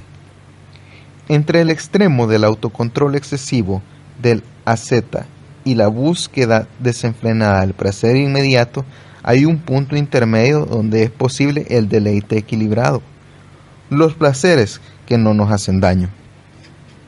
La filosofía anedónica, lo contrario de enodista, es el culto a la parálisis emocional y el rechazo del placer, como si éste fuera contraproducente per se. Si vives fracasado en una forma de vida ávara contigo mismo, perderás la posibilidad de vivir con pasión es imposible aprender a quererte a ti mismo si no aceptas vivir intensamente.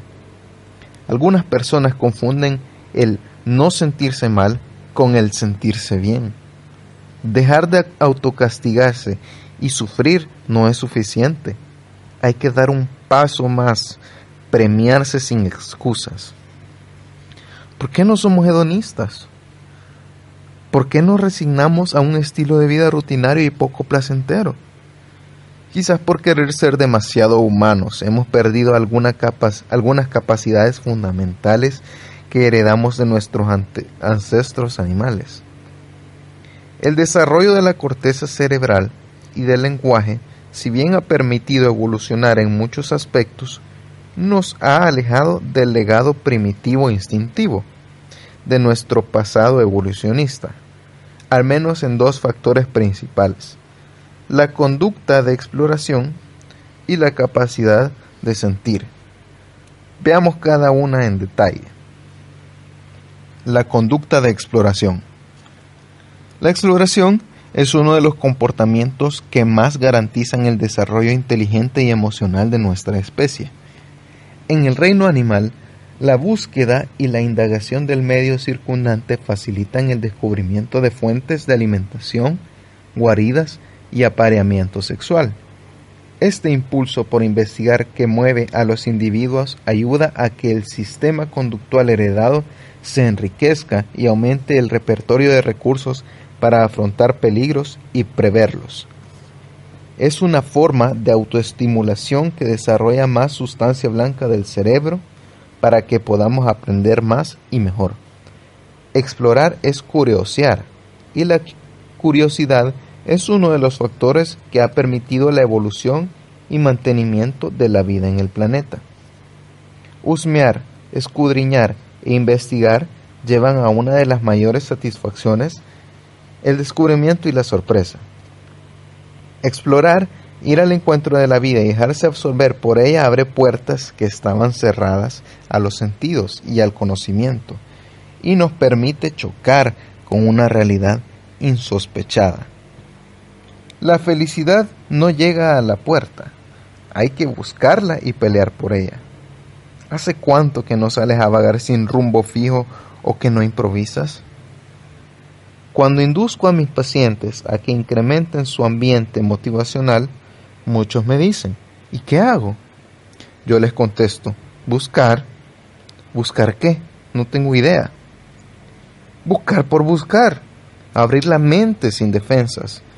Dejar que la experiencia y la información nos lleguen y rebasen. No hay una lista prefabricada sobre qué hacer de bueno con la propia vida hay que fabricarla investigando y tanteando el medio que nos rodea. De cada diez puertas que abras, posiblemente una te muestre algo interesante y maravilloso que justifique el esfuerzo. Cuando lo cotidiano se vuelve demasiado usual y puedes prever tu futuro inmediato hasta el mínimo detalle, algo anda mal. Preocúpate porque la obsesión anda rodando. Dicho de otra forma, cuando lo común y corriente se vuelve ritual, es hora de explorar. Y cuanto más predecible sea tu vida, mayor será el aburrimiento. Necesitas desacostumbrarte de lo que te rodea y construir tu propia ecología, un ambiente motivacional que te seduzca para convertirte en un investigador de tu propia vida. Si has perdido la capacidad de exploración, debes recuperarla de otro modo, jamás podrás acercarte a una filosofía hedonista y el amor propio será una carga.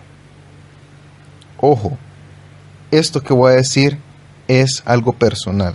Aquí habla mucho de que venimos de los animales y habla de la evolución, pero cabe destacar que yo no creo en la evolución, sino que creo en un Dios creador que es amor. Bueno, seguimos. Segundo punto, la capacidad de sentir, entre comillas, siento, luego existo, cierro comillas. El segundo factor que interfiere con un estilo de vida placentero son los bloqueos en la capacidad de sentir. Algunas personas solo perciben lo evidente. Por ejemplo, si están en las cataratas del Niágara, solo verán mucha agua. Y frente a un bello vitral del, del medioevo no verán más que un vidrio pintado. El atardecer les recordará que llegó la hora de dormirse. Una mañana de sol les hará anticipar un día caliente, y la lluvia solo los impulsará a buscar un resguardo para no mojarse. Los sentidos primarios han sufrido, sin lugar a dudas, un adormecimiento. El olfato y el tacto han ido perdiendo importancia adaptativa para nuestra especie pero son fuentes de placer si se reactivan. La parte del cerebro encargada de procesar los sonidos se ha especializado en decodificar el lenguaje hablado y ha perdido capacidad para detectar y discriminar otros ruidos de la naturaleza. El sistema de procesamiento de la información humano tiene dos formas de operar. Una es voluntaria o controlada y la otra automática o no consciente. La primera depende de aquellos estratos más desarrollados del sistema nervioso central, es decir, el hemisferio izquierdo de la corteza cerebral, y procesa información lógica. La segunda se estructura sobre la base de sistemas fisiológicos más antiguos, que es el sistema límbico, o sea, el hemisferio derecho, sistema nervioso autónomo que procesa información emocional afectiva. El sentimiento, a diferencia de los procesos de pensamiento, tiene algunas características que le son propias. Suele ser más automático, requiere menos esfuerzo mental, es inescapable, irrevocable, total, difícil de verbalizar, de explicar y muchas veces de entender. Cabe señalar que si bien ambos tipos de procesamiento presentan características distintas, interactúan y se entremezclan permanentemente y, según el caso, habrá sin embargo predominio de uno u otro sistema. Con todo, es muy difícil que en el ser humano exista una emoción pura o una lógica totalmente libre de afecto. Lo anterior nos lleva a una interesante conclusión. Si bien los sentimientos pueden poseer un canal propio para su reconocimiento y traducción, puede verse obstaculizado o facilitados por la influencia de nuestros pensamientos. Por ejemplo, una creencia típica que impide vivir la emoción cómodamente es la siguiente. Abre. Expresar emociones libremente es hacer el ridículo, cierra comillas. Este mandato de mucho arraigo en ciertas culturas y grupos sociales considera que reprimir la, expresión de las emociones es un acto de adecuación social y sobriedad. El problema es que no llorar, gritar, ofuscarse, saltar de la alegría o reírse a carcajadas de vez en cuando, sin recato ni compostura, es estar medio muerto. La norma que predica y promueve, abre comillas, no salirse jamás del punto adecuado, cierra comillas, hace de la represión afectiva una virtud. A uno de mis pacientes, un ejecutivo de éxito, muy tradicional en su manera de pensar, tuve que darle la mala noticia de que su mujer, a la cual adoraba, ya no lo quería, se iba a separar de él y tenía un amante desde hacía cinco años. Cuando recibió semejante escopetazo, el señor se limitó a fruncir el entrecejo, asintió con un movimiento leve de cabeza, suspiró y dijo en un tono aplanado, Debo reconocer que me siento algo incómodo. Y se desabrochó la corbata. No se desencajó, no hizo siquiera una mueca de despreciación ni soltó una lágrima o expresó indignación. Solo se controló y esbozó una especie de ajá, mientras su mirada y el sudor decían otra cosa. Irónicamente, una de las causas de su fracaso matrimonial había sido precisamente la dificultad que presentaba para expresar sus sentimientos de una manera relajada y abierta. La idea de inhibir las emociones a toda costa ya sea por miedo a sentir o por miedo al que dirán, se vuelve una costumbre que con el tiempo lleva a una dislexia emocional, un analfabetismo afectivo en el que no solo dejamos de expresarlas, sino también de leerlas y comprenderlas. No estoy promulgando la impulsividad ciega y totalmente descontrolada de hablar duro, llorar a toda hora y reírse por nada. Lo que no comparto es la absurda idea de que la expresión franca y honesta de los sentimientos es primitiva, poco civilizada, impropia e inconveniente. ¿Impropia para quién? ¿Inconveniente para quién? La capacidad de sentir la vida, en el amplio sentido de la palabra, no es una enfermedad frente a la cual haya que desarrollar inmunidad. Es salud física y mental.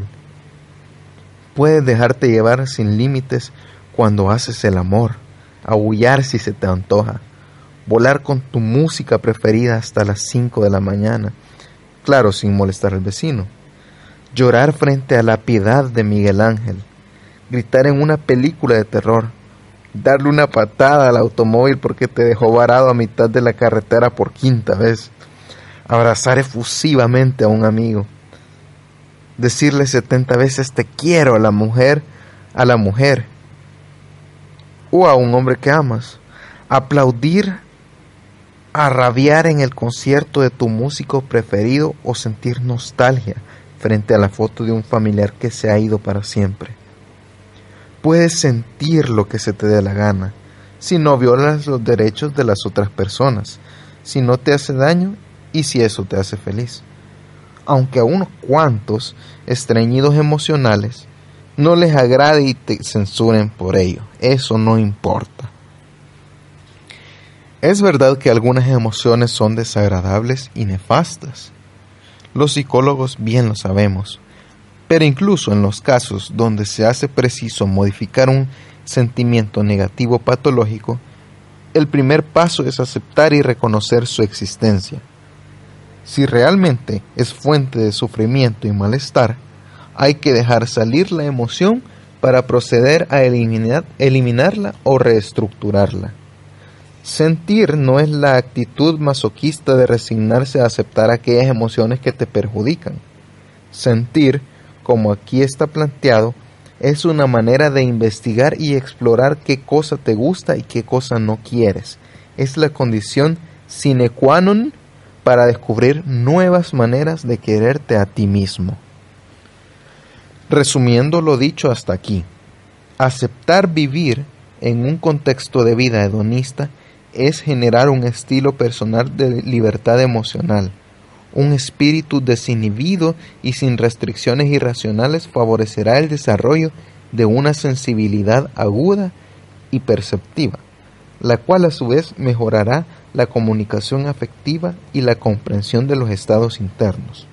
Un estilo hedonista produce una mayor sensibilización frente a los estímulos naturales que llegan al organismo y amplía el rango de situaciones potencialmente placenteras.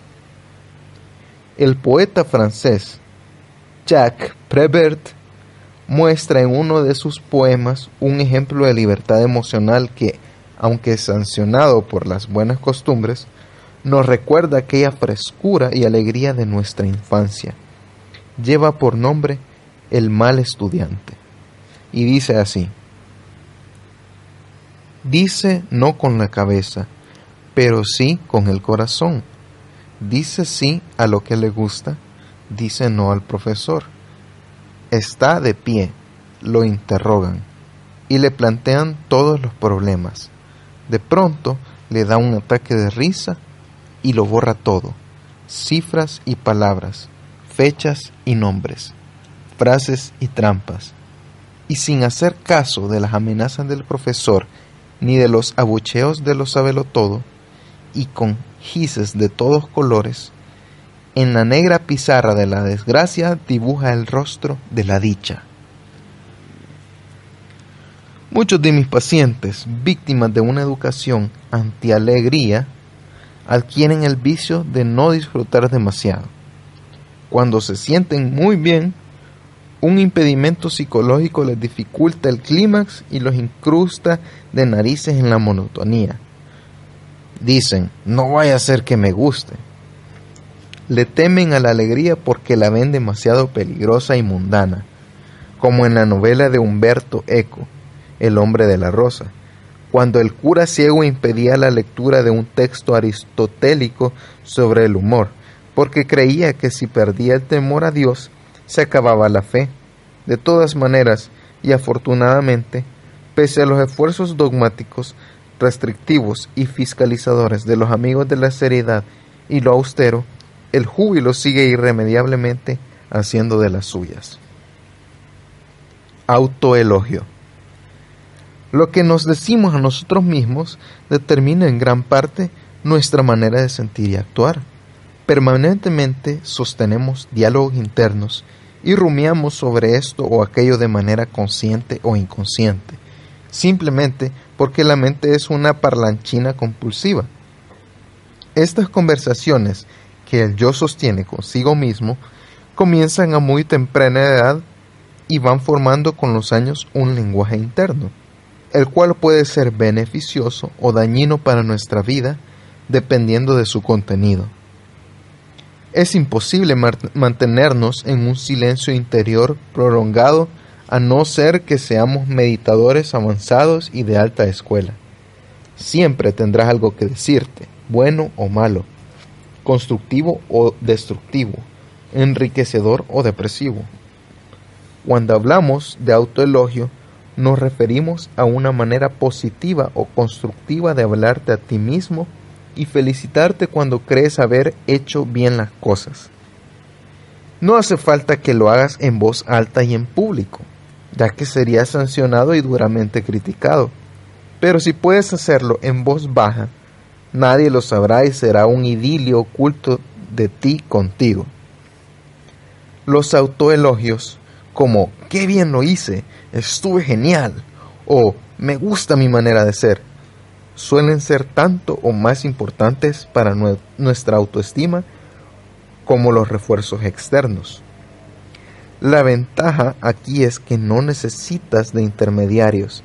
Serás tu propio Cirano de Bergerac y podrás endulzarte los oídos a ti mismo. Tres creencias irracionales que nos impiden felicitarnos a nosotros mismos. Aunque las causas pueden ser muchas, hay tres factores principales a tener en cuenta a la hora de explicar por qué nuestro diálogo interno no es autorreforzante. 1. No lo merezco o no fue gran cosa. Típico de las personas que ven en la modestia y en la subestimación de los logros personales un acto de virtuosismo. En realidad es un acto de hipocresía en la mayoría de los casos porque cuando actuamos correctamente, sabemos que lo hicimos bien, sabemos que fue resultado de un esfuerzo, una habilidad o una competencia. El sabio no niega la virtud que posee, lo que hace es no exponerse buscando aprobación y aplausos, pero no se autoengaña. Si eres bueno en alguna cosa, pues ¿qué le vas a hacer? Acéptalo y acéptate. Si la comunidad te hace un reconocimiento, o una felicitación honesta y franca, no los desprecies ni le des a entender que se equivocaron. No digas que no lo mereces, da las gracias y después cállate. La otra explicación se, se refiere a personas cuyas metas son tan inalcanzables que el elogio y la felicitación no cristalizan nunca. Su creencia irracional es como sigue. Ninguna felicitación es para tanto, dice. Si este es tu estilo, trata de relajarte. No tienes que ganar un premio Nobel ni llevar adelante empresas quijotescas para reforzarte positivamente. Siempre eres merecedor de tus propias felicitaciones si son auténticas y están al servicio de fines nobles. No eres un héroe, solo un superviviente, una persona que vive o intenta hacerlo bien. No debería bastarte para estar a gusto contigo mismo? 2. ¿Era mi deber o era mi obligación? Esta actitud no le sirve a tu autoestima. ¿Llevaste a cabo bien tu deber? Alégrate. Regálate un muy bien. Tu primer deber es para contigo mismo. Date un abrazo. Hasta en el más vertical y autoritario de los sistemas se premia y se elogia. Si tu diálogo interno es el de la obligación absoluta, no te sentirás con derecho a elogiarte. Lo vivirás como un acto de cobardía y dejarás de lado al placer de colocarte alguna que otra medalla simbólica. 3. Autoelogiarse es de mal gusto. Como ya dije, si lo haces en tu fuero interno, simplemente nadie se dará cuenta. Autoelogiarse es una necesidad que va de la mano de la autoconservación. Tu mente se hace más segura y poderosa cuando las mimas. ¿Es de mal gusto tener gases, orinar, roncar o bostezar? Si lo haces en público, muy posiblemente, pero a solas se te permite hacer eso y cualquier otra cosa más. El autoelogio, por definición, es un acto que se lleva a cabo de manera encubierta, sin espectadores de ninguna índole. Es solo para ti. Cultivar el amor propio sanamente nunca es de mal gusto. El castigo, por el contrario, sí lo es, porque atenta contra la dignidad humana y el autorrespeto. Alimentar el ego, eso depende de cómo lo hagas. Por ejemplo, Puedes hacer ejercicio físico para mejorar tu salud o para entrar al club de los buenos cuerpos. Puedes estudiar mucho para saber o para ganarle a tus compañeros de clase. Puedes autoelogiarte para cuidar tu mente y fortalecer tu yo o para cultivar tu, tu narcisismo. Tú eliges. Elogios externos que pueden convertirse en autoelogios. Los mismos elogios que solemos dirigir a los demás podemos aplicarlos a nosotros mismos. Una categorización que puede ayudarte a comprender mejor cómo funcionan los elogios es la siguiente. 1. Elogios impersonales. Ampliamente fomentados por la cultura de los buenos modales y la etiqueta, son considerados signos de buena educación y diplomacia. Lo que se admira en estos casos son cosas materiales que posee el individuo, sin hacer mención a, ningún atributo personal y sin involucrarse uno. Tu camisa es muy linda. Tienes una hermosa casa. O tu perfume huele muy bien.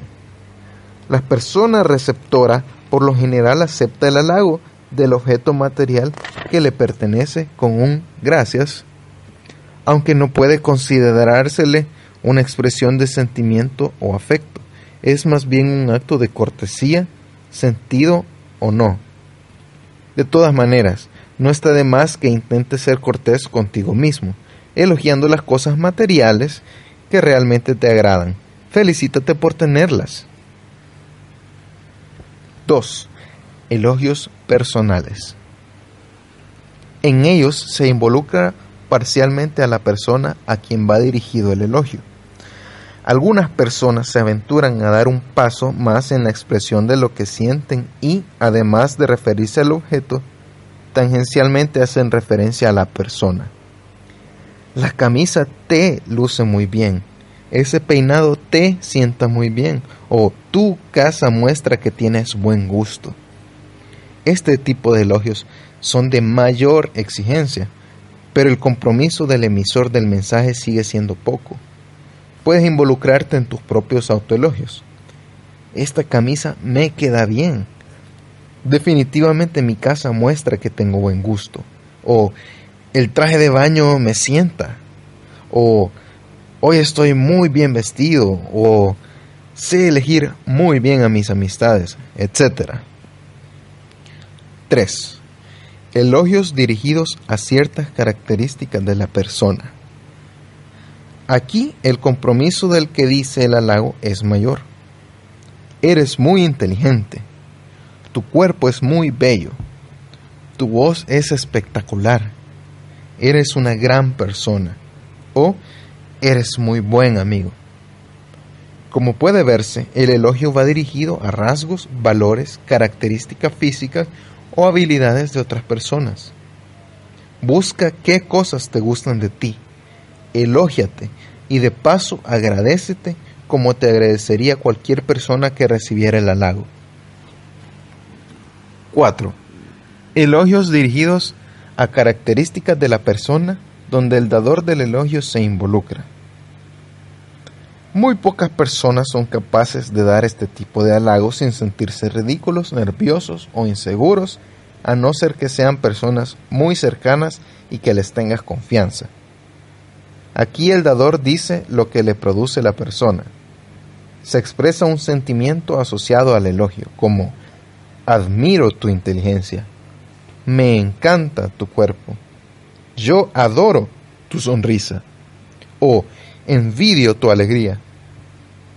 La expresión de afecto dirigida a otras personas tiene tantas condiciones y requisitos en nuestra cultura que se vuelve cada vez más difícil decirle te quiero a alguien sin que se sospeche alguna segunda intención.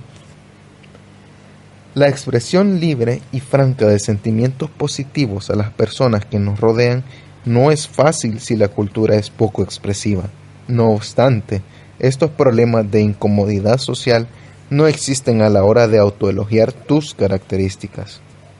Decirte, me gustan mis ojos, o me encanta ser inteligente, me fascinan mis piernas, o soy una buena persona. Estos elogios no ocasionan riesgos, rechazos ni malentendidos, dependen solo de ti. La conclusión es evidente. La autoexpresión de sentimientos positivos nos hace sentir bien sencillamente porque es agradable el buen trato.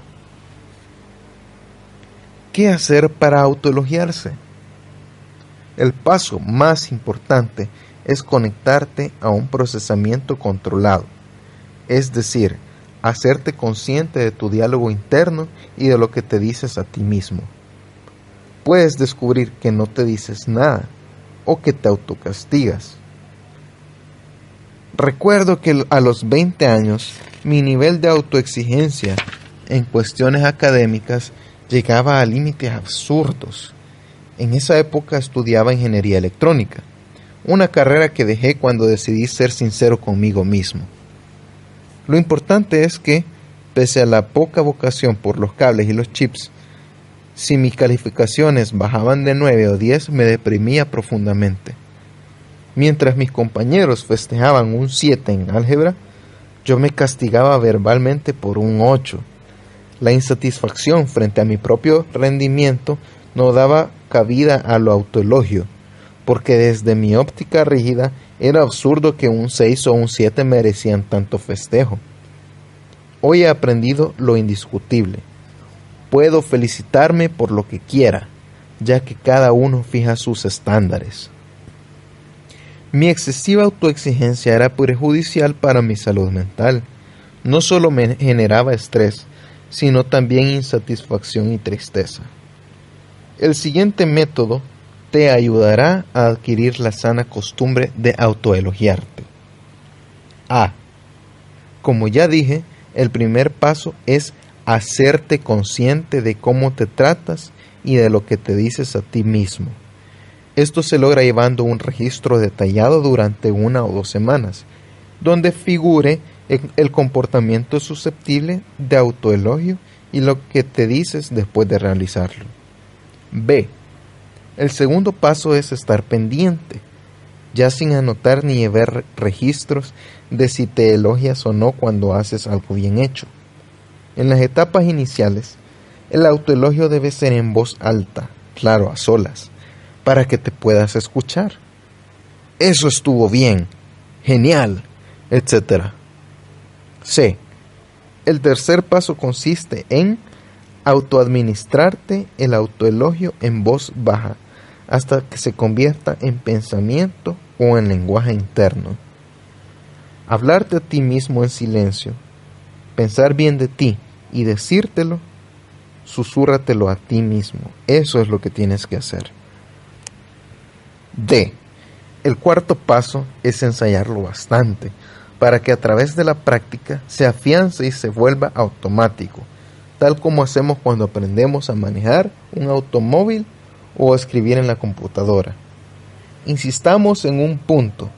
El autoelogio, como cualquier reforzador, debe utilizarse de manera discriminada, es decir, debe ser selectivo para que no se desgaste y pierda su poder o sea que tiene que ser algo honesto. Tú eliges qué conducta vas a autoelogiar, pero si quieres mantener su capacidad motivadora, no lo utilices compulsiva y ciegamente. No lo malgastes. Autoelógiate cuando pienses que vale la pena, como un regalo especial. No es una dádiva que tienes que darte porque sí, sino un regalo que piensas que mereces cuando has hecho algo bien o cuando has dicho algo bueno, o cuando te has comportado bien, o cuando has hecho cualquier cosa bien que merezca tu autoelogio. Un breve resumen sobre el autoelogio. Posees la capacidad innata de hablarte a ti mismo y de comprenderte. Este diálogo encubierto, al cual solo tú puedes acceder, tiene una enorme influencia sobre tu manera de actuar y sentir. Punto 1. Estas autoverbalizaciones tienen el poder de hacerte sentir bien, el halago, el elogio y el trato respetuoso, o te pueden hacer sentir mal, el castigo, la burla, el menosprecio y el irrespeto. Cuando te dices a ti mismo, soy capaz y por tanto debo confiar en mí, te estás autoelogiando. Si te dices, soy el ser más ridículo del mundo, te está faltando al respeto y te estás tratando mal. Punto 2. Si el autoelogio sigue a un comportamiento positivo, este comportamiento se fortalecerá y tendrá mayor probabilidad de repetirse en el futuro. Aplícalo a todas aquellas conductas que creas que valen la pena y que te hacen crecer como ser humano. Punto 3. No te elogies por lo malo o por comportamientos que no son nobles. De esta manera solo alimentarás el esquema negativo de fondo. Autoelogiarte por lastimar a una persona, sacar una mala calificación o traicionar a un amigo no te hace mejor sino peor. El último punto. Finalmente, el autoelogio tiene ventajas que le son propias. Es rápido, económico, se puede aplicar cuando y donde uno quiera, no se ve, pero se siente. No es criticable por los extraños, es de uso exclusivo personal y, utilizado con cautela, no se desgasta. Darse gusto y premiarse. Esta es otra manera de expresarse afecto a uno mismo. La autorrecompensa es el proceso por el cual nos autoadministramos estímulos positivos, ya sea cosas o la posibilidad de tener actividades que nos agradan y hacen sentir mejor. Aunque parezca extraño, algo tan obvio, intrínseco al ser humano, se vuelve confuso y enredado para muchas personas. Uno de mis pacientes, un señor de edad avanzada, que sufría de una depresión moderada, odiaba estar en su casa y no sabía por qué. Su queja era reiterada. Entro a mi casa y me deprimo, me irrito y me pongo de mal humor. Finalmente decidí ir personalmente y conocer dónde habitaba el hombre, con el fin de hallar alguna causa que explicara su malestar. Mi exploración del lugar me llevó a descubrir varias razones, algunas en apariencia sin importancia, pero que realmente no favorecían el bienestar del anciano. Muchas de ellas inexplicablemente llevaban años estando en su ambiente y convivían con él como si fueran designios negativos inexorables, imposibles de eliminar. Por ejemplo, en el comedor, junto a la mesa, colgaba de la pared principal un enorme cuadro cuyo motivo eran cuatro caballos aterrados y desbocados ante una gran tormenta que recordaba el apocalipsis. El cajón de la mesa de noche, donde guardaba sus gafas, medicinas, etc., estaba mal ajustado y cuando lo quería abrir casi siempre terminaba en el suelo. La pintura de las paredes del dormitorio era de un mostaza penetrante, color que él decía no soportar. La mayoría de las toallas que se utilizaban en la casa eran apelmazadas y alminodadas. Las cobijas eran cortadas, así que se le enfriaban los pies por la noche. Le fastidiaban la nata en la leche pero los coladores le dejaban filtrar. La cortina de la biblioteca no dejaba pasar suficiente luz, por lo que se le dificultaba leer. Una pequeña radio que lo conectaba con el mundo tenía problemas de sonido. Y la lista continuaba. Lo que sorprendía es que el hombre contaba con el dinero y los medios para cambiar estas cosas, pero no lo hacía se había acostumbrado a padecer las pequeñas e insufribles incomodidades de su entorno, o dicho de otra forma, había perdido la capacidad de autorreforzamiento. Todos tenemos algo de mi anciano paciente y a veces nos, nos metemos tanto en el sufrimiento que llegamos a considerar que ese es nuestro estado natural. Y no me refiero a dolores terribles e imposibles de controlar, sino a cuestiones simples y cotidianas que podrían modificarse en un santiamén. Algunos aceptan convivir con cosas que no quieren o que les disgustan sencillamente porque se sienten culpables al deshacerse de ellas. Apuesto que en tu armario cuelga mucha ropa que no te agrada y no te pones, pero ahí sigue. Zapatos pasados de moda, chamarras de cuando eras dos tallas menor, camisas percudidas y cosas por el estilo. Todos sufrimos un poco de lo que se conoce como síndrome de Diógenes y guardamos cosas inútiles o absurdas, quizás en espera de la Tercera Guerra Mundial o vaya a saber de qué.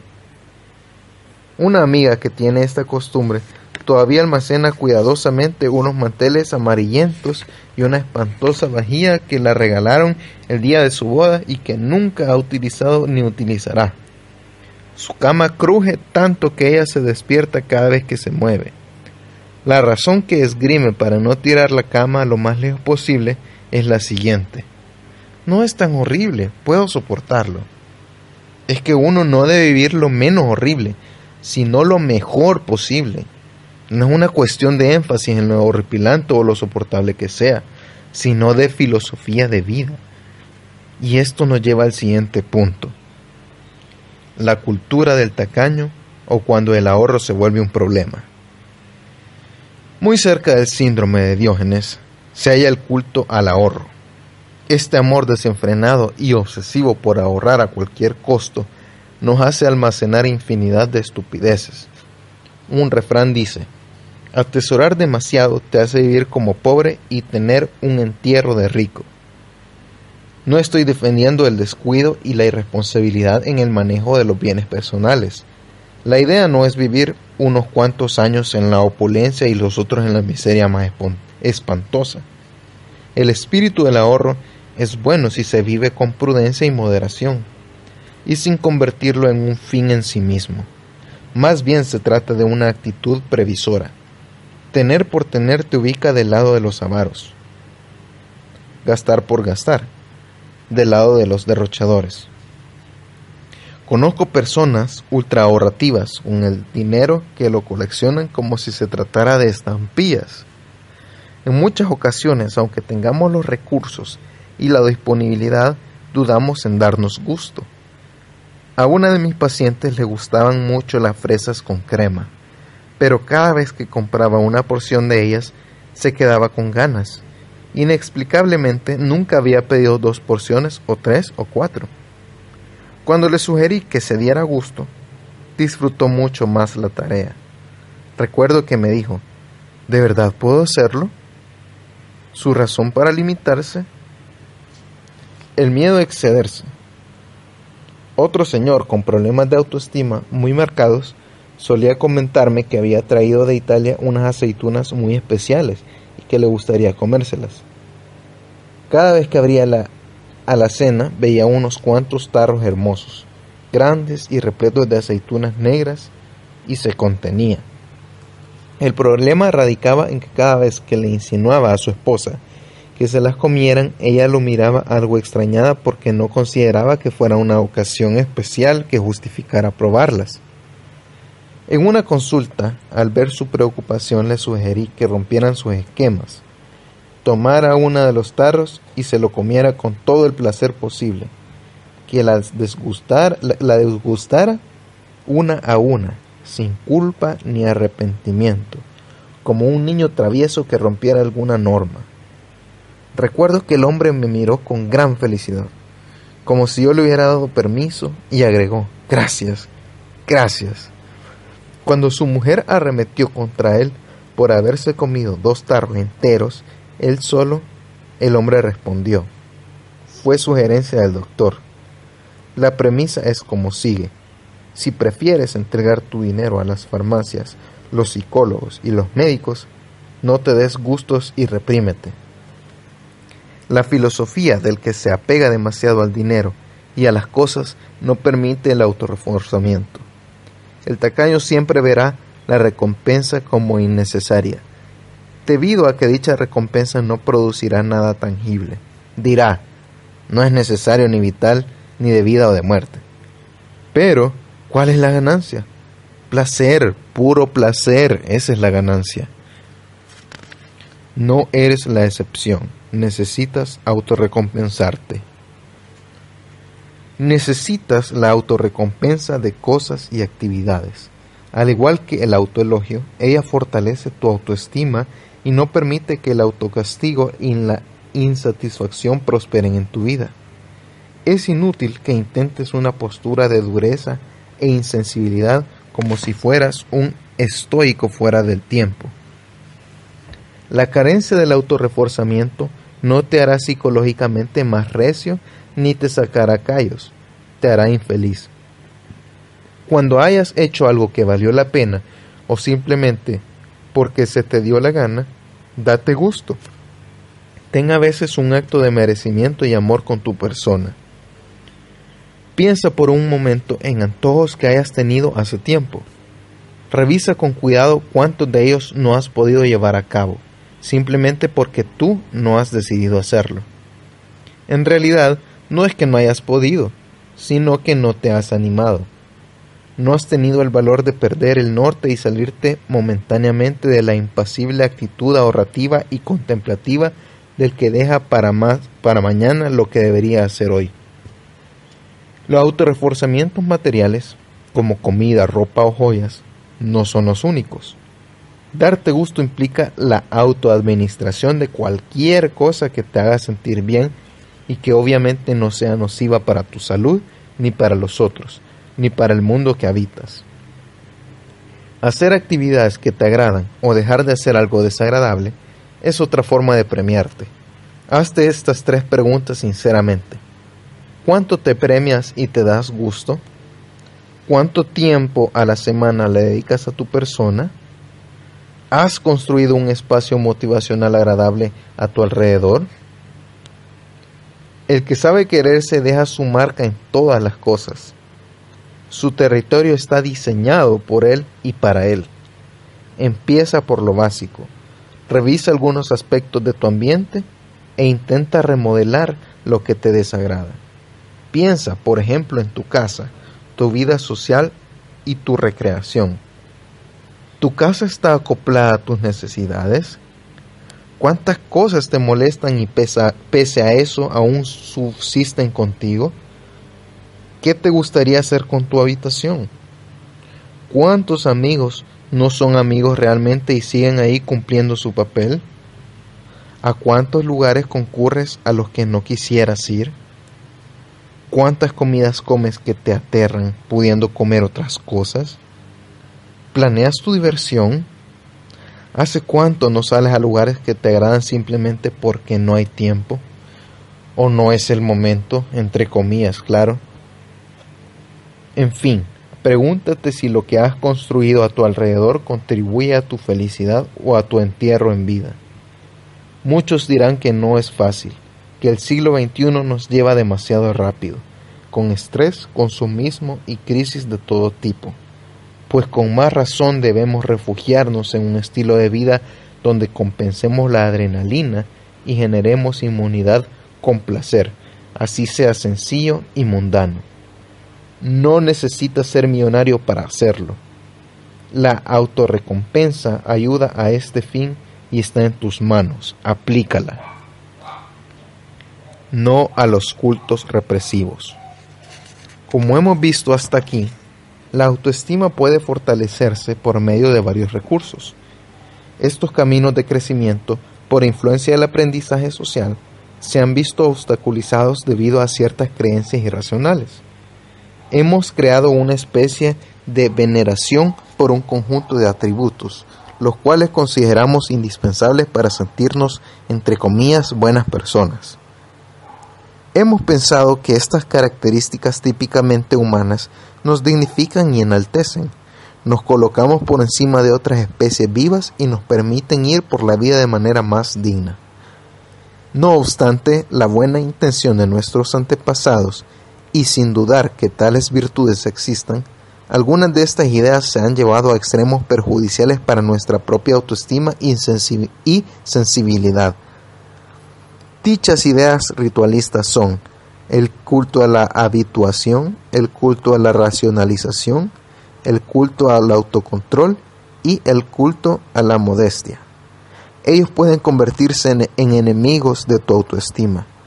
La exaltación desproporcionada de estas cuatro creencias nos lleva tarde o temprano al menosprecio y a la subestimación personal. Si las sigues al pie de la letra, serás una persona estable y acoplada al medio y las expectativas que la sociedad y las buenas costumbres esperan de ti. Pero algo estable, entre comillas, también puede ser inmóvil, invariable, inconmovible, inalterable, definitivo y constante, algo así como un árbol o un monumento de granito. Su uso indiscriminado solo te llevará a la incultura del sentimiento y a la incapacidad de expresar lo que piensas y sientes.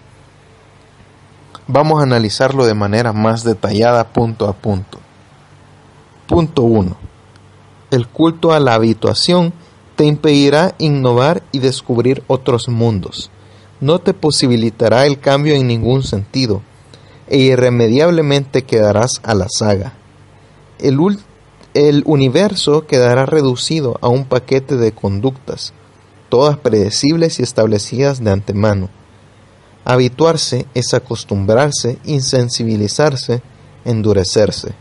Sacar callo es útil en ocasiones, por ejemplo en el combate, cuando se requiere espíritu de lucha y que seas valiente o te adaptes a situaciones complejas. Pero hacer de ello un estilo de vida es anularte como persona. Confundirás lo nuevo con lo viejo, irás al norte queriendo ir al sur ¿Cómo puedes recompensarte a ti mismo si has perdido el don de la sensibilidad y del asombro? Punto 2. El culto a la racionalización te convertirá en una especie de computadora ambulante. Filtrarás absolutamente todo sentimiento para evaluarlo y saber si es conveniente, adecuado o justificado. El procedimiento te servirá para evitar las malas emociones y mantenerlas a distancia. Pero si lo exageras y quieres explicarte lo que no debe o lo que no puede explicarse, distorsionarás las emociones placenteras. Hay veces en que los porqués sobran. ¿Por qué te gusta un helado de vainilla o de chocolate? Lo más probable es que no tengas idea, y lo más inteligente sería no profundizar en ello, a no ser que quieras convertir la experiencia de degustar un delicioso helado en un problema existencial. El sentimiento amoroso será una partida de ajedrez o un problema que se debe resolver. El acto sexual, la yuxtaposición de dos órganos reproductores. Un bello amanecer o atardecer será visto como la rotación de la Tierra en relación con el Sol y así sucesivamente. No todo necesita explicación racional, así como no todo debe ser tomado con sentimentalismo de telenovela. Amo a mis hijas porque las amo no porque sean buenas, lindas o inteligentes. Las amo y punto. Lo que menos me interesa en ese amor son los porqués. Los cuestionamientos mal ubicados impiden una percepción completa y estructurada. Hay cosas que no están hechas para pensar, sino para vibrar con ellas. Insisto, si no es dañino para ti ni para nadie. ¿Cómo recompensarte a ti mismo si todo debe pasar por la duda metódica y la falta de espontaneidad? Punto número 3. El culto al autocontrol será un dique de contención para todas tus emociones y sentimientos. Temerás tanto excederte que te olvidarás de sentir y gozar. Poco a poco te convertirás en un extrañido emocional. Como dije antes, un autocontrol moderado y bien discriminado es imprescindible para resistir a más de una tentación destructiva. Sin embargo, la clave para no alejarnos de la felicidad es evitar la contención absoluta que predican algunos. ¿Nunca lloras? Entonces necesitas ayuda. ¿Nunca te sales de control? Pues eres un lama iluminado o un reprimido al borde de un ataque de nervios. ¿No dejas que, las, que la ternura aflore? Entonces debes visitar a un terapeuta. ¿Cómo sabe tu pareja que la amas? ¿Lo infiere o se lo demuestras? ¿Te ríes a todo pulmón o en el mejor de los casos solo sonríes? Si estás en el segundo caso necesitas ayuda. La vida es una tensión interior entre los quiero y los debo y los no debo y los no debo y la sabiduría está en mantener el equilibrio necesario para discernir cuándo aflojar el freno de emergencia y cuándo no, cuándo ceder y cuándo mantenerse firme ante los principios. Repito, no sostengo que mantener cero autocontrol sea la mejor salida, pero me preocupa de igual manera intentar obtener 100% de autocontrol todo el tiempo y a toda hora, como es típico en los perfeccionistas y las mentes rígidas.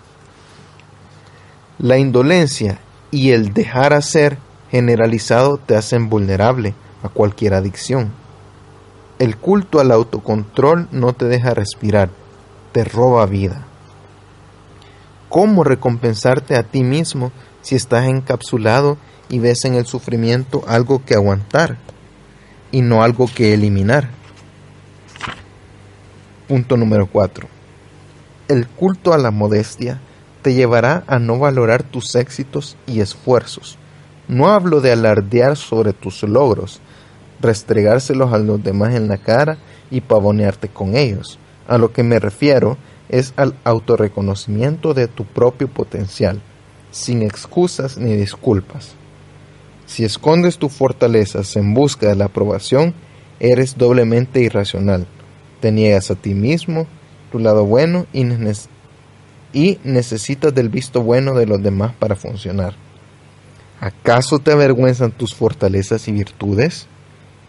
La humildad nada tiene que ver con los sentimientos de minusvalía o la baja autoestima. El humilde se estima a sí mismo en justa medida. La justa medida significa ni desmedidamente ni desconociendo las propias fortalezas. La virtud no es ignorancia de uno mismo.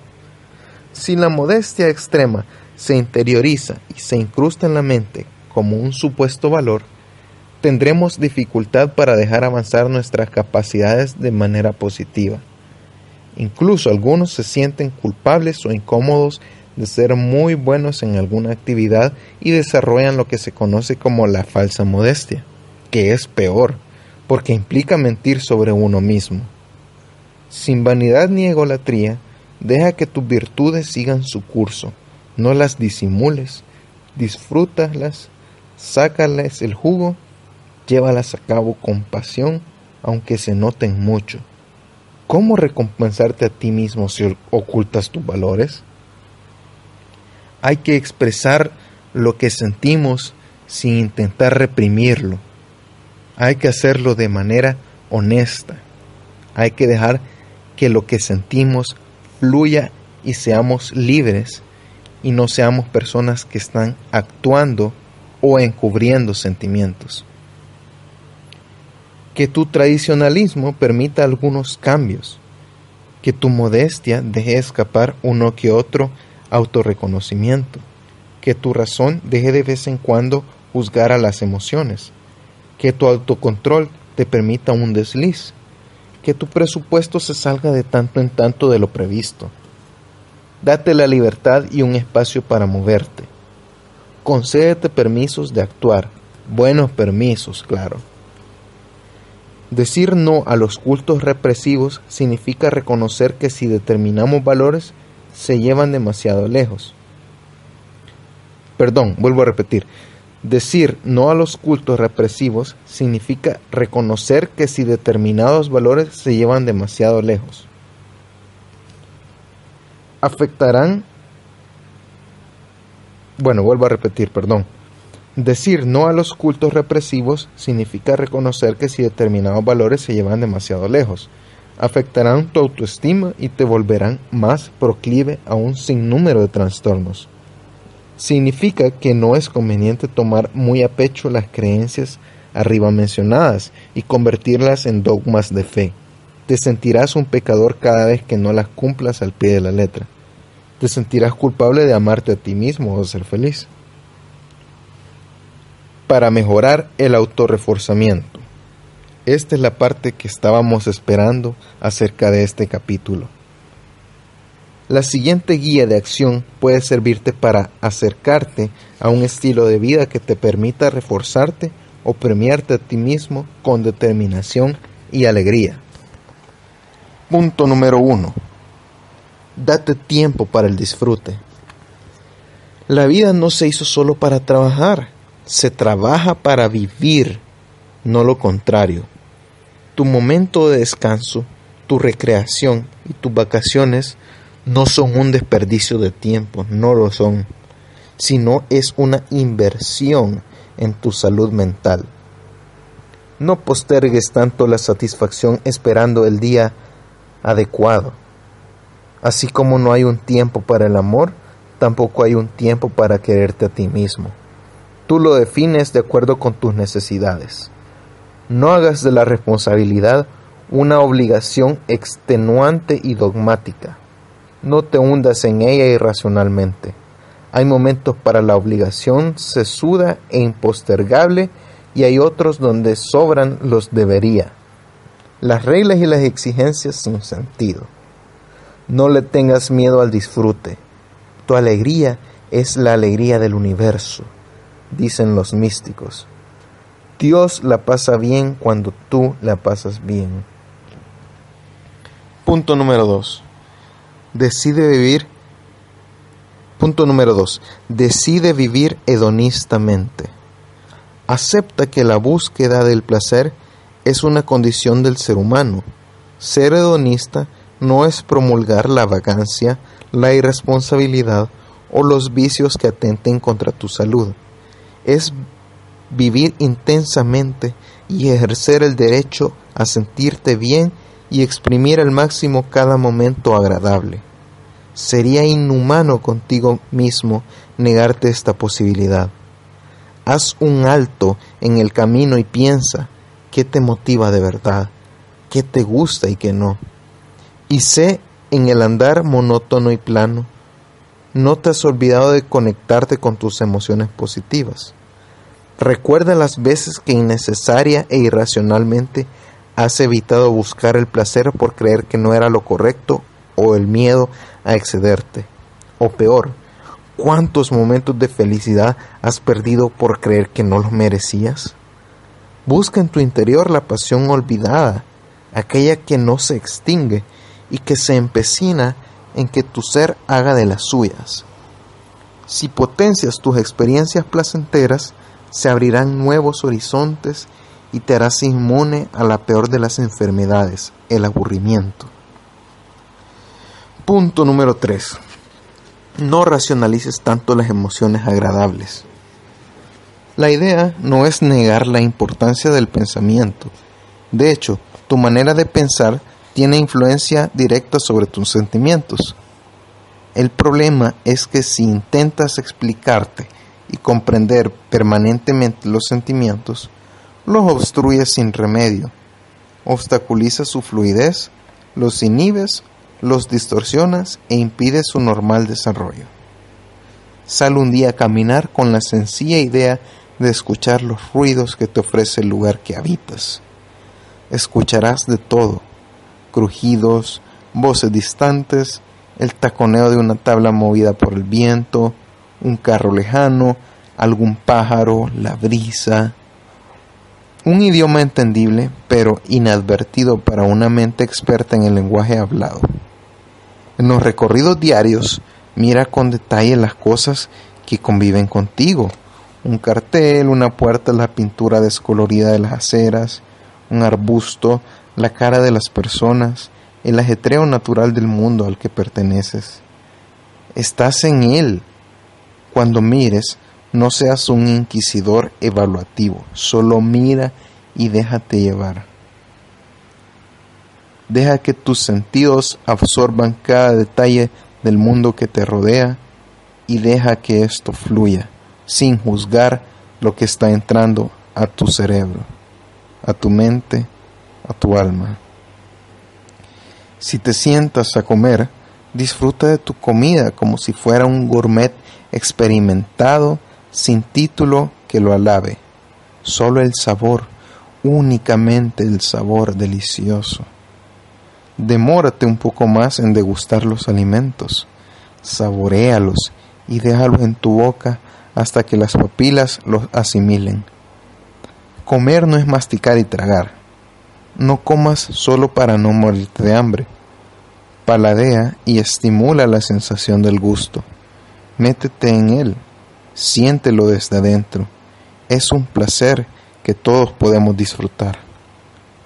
No necesitas un banquete. Cualquier alimento, por más sencillo que sea, puede convertirse en un manjar. Igualmente, baja los umbrales de resistencia y recupera tu olfato. Oler no es de mala educación, y no solo me refiero a olfatear un buen vino o un perfume de marca, sino todo aquello que valga la pena, como la comida, aunque digan que no es correcto.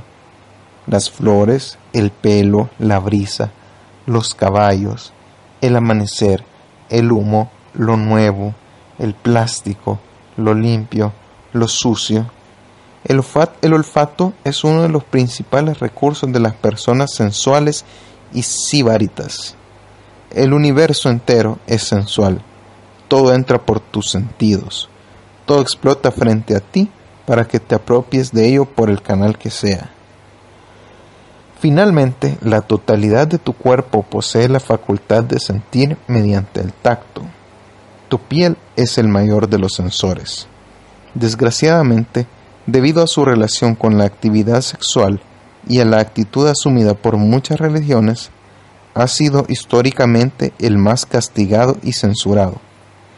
No temas a tu piel, ella te pondrá en relación con un mundo adormecido por el uso de la ropa, la vergüenza y los tabúes.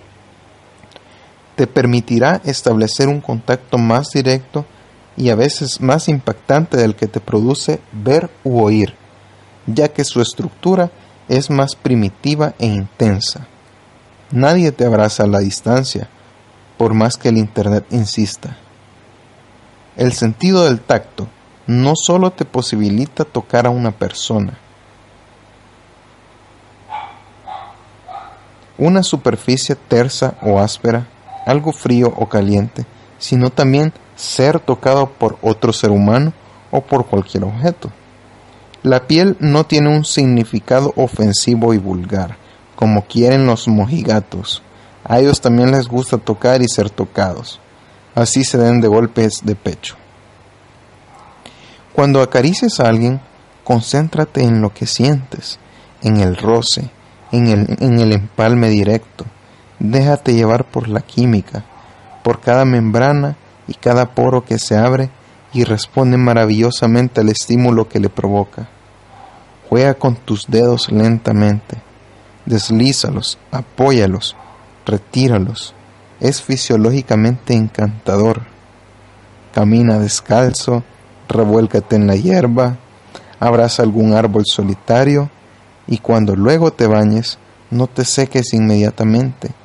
Quédate observando cómo en tu piel se evapora el agua. Siéntela correr lentamente. Sal algún día a caminar bajo la lluvia, sin paraguas y sin rumbo fijo. Busca algo que jamás hayas tocado y hazlo. El contacto físico es la mejor manera de comunicar afecto.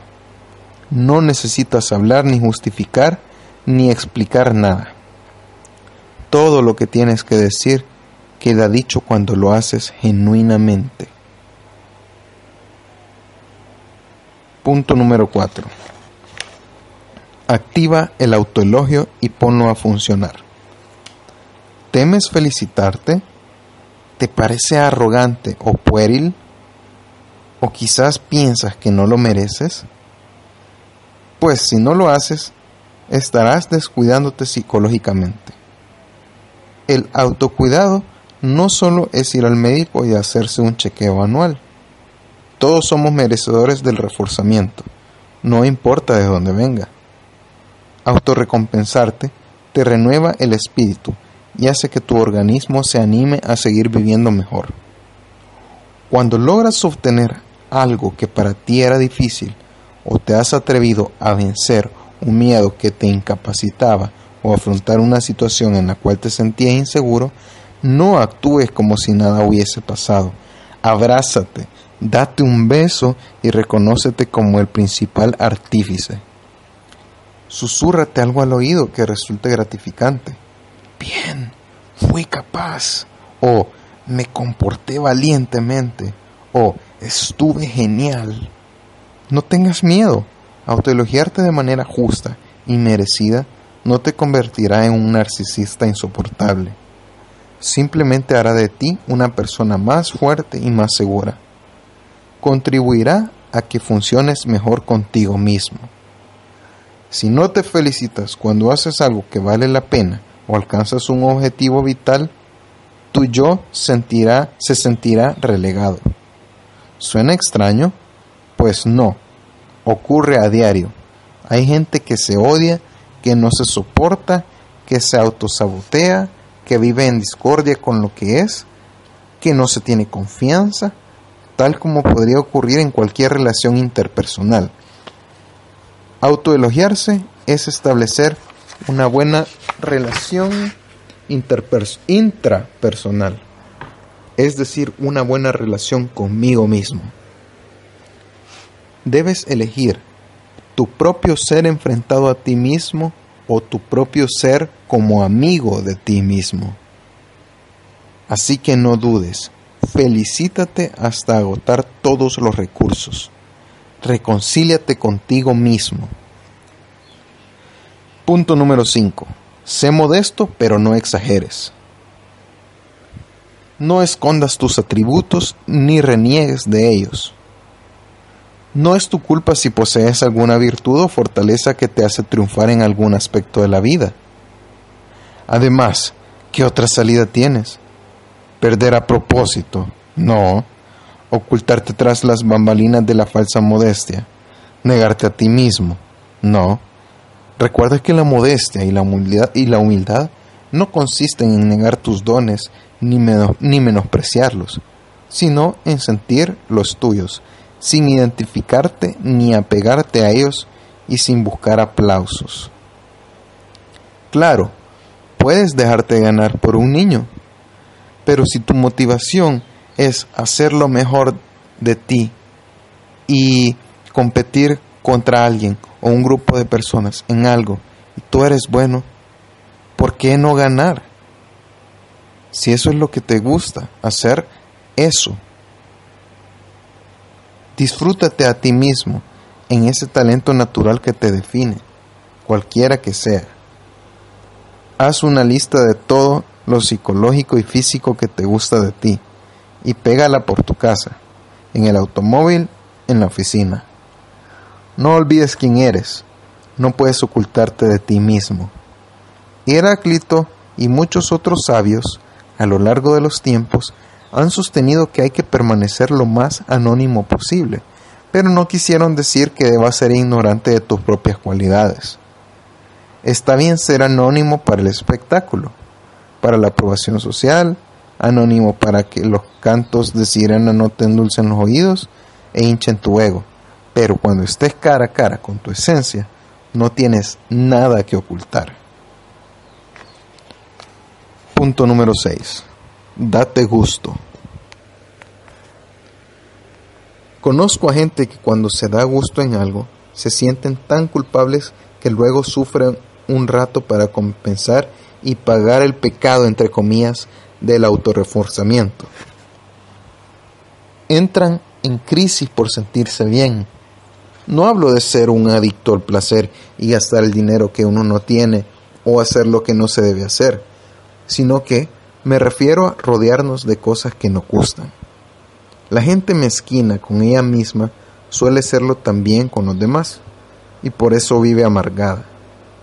Date gusto cada vez que puedas, en lo que puedas, pero dátelo.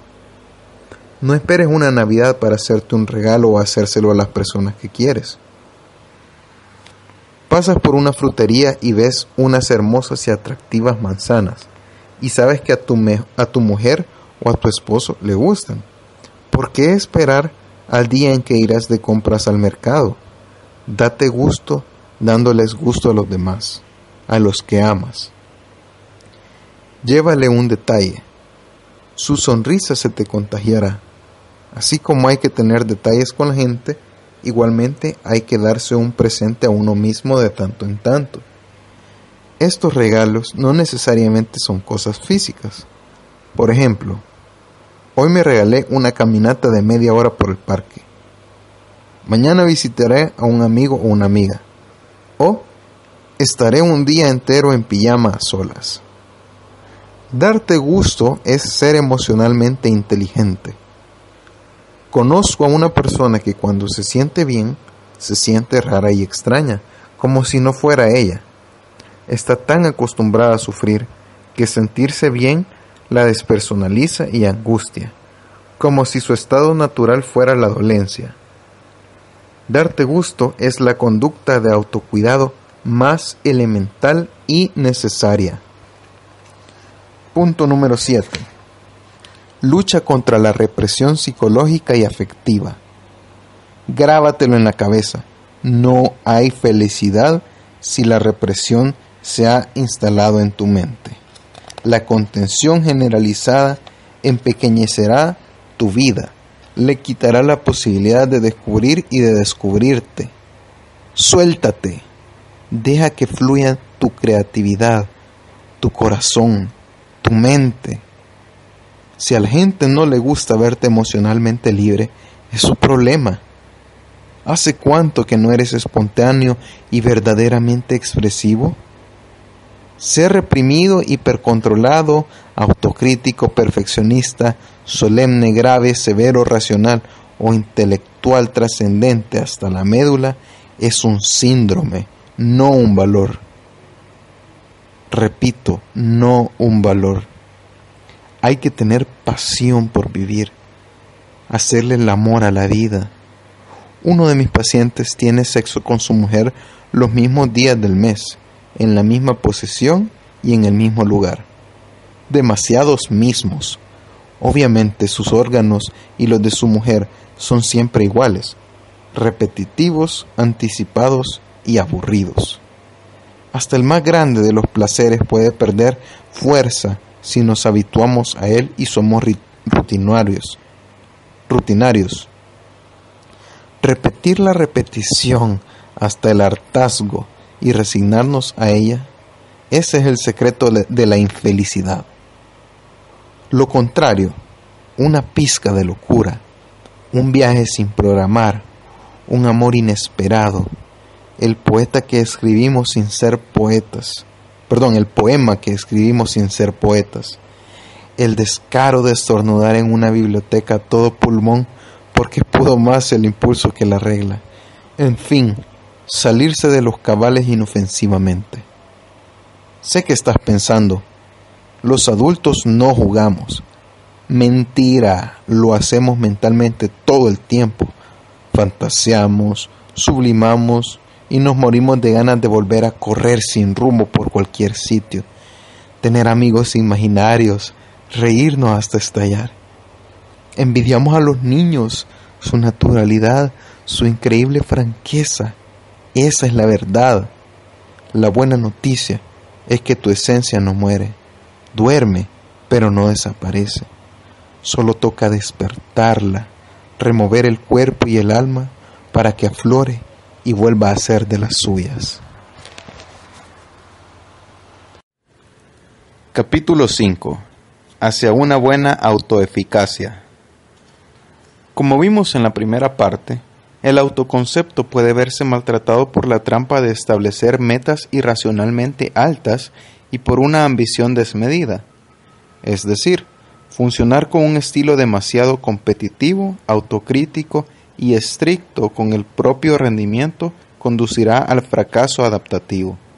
El resultado será un autoconcepto apagado y endeble. Sin embargo, no exigirse es tan malo como exigirse de más.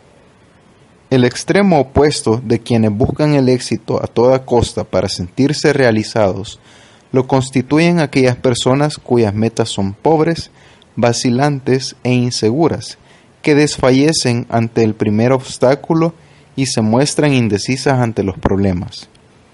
Así como la autoexigencia desmedida destruye y castiga la autoestima, la falta de ambición impide el crecimiento psicológico.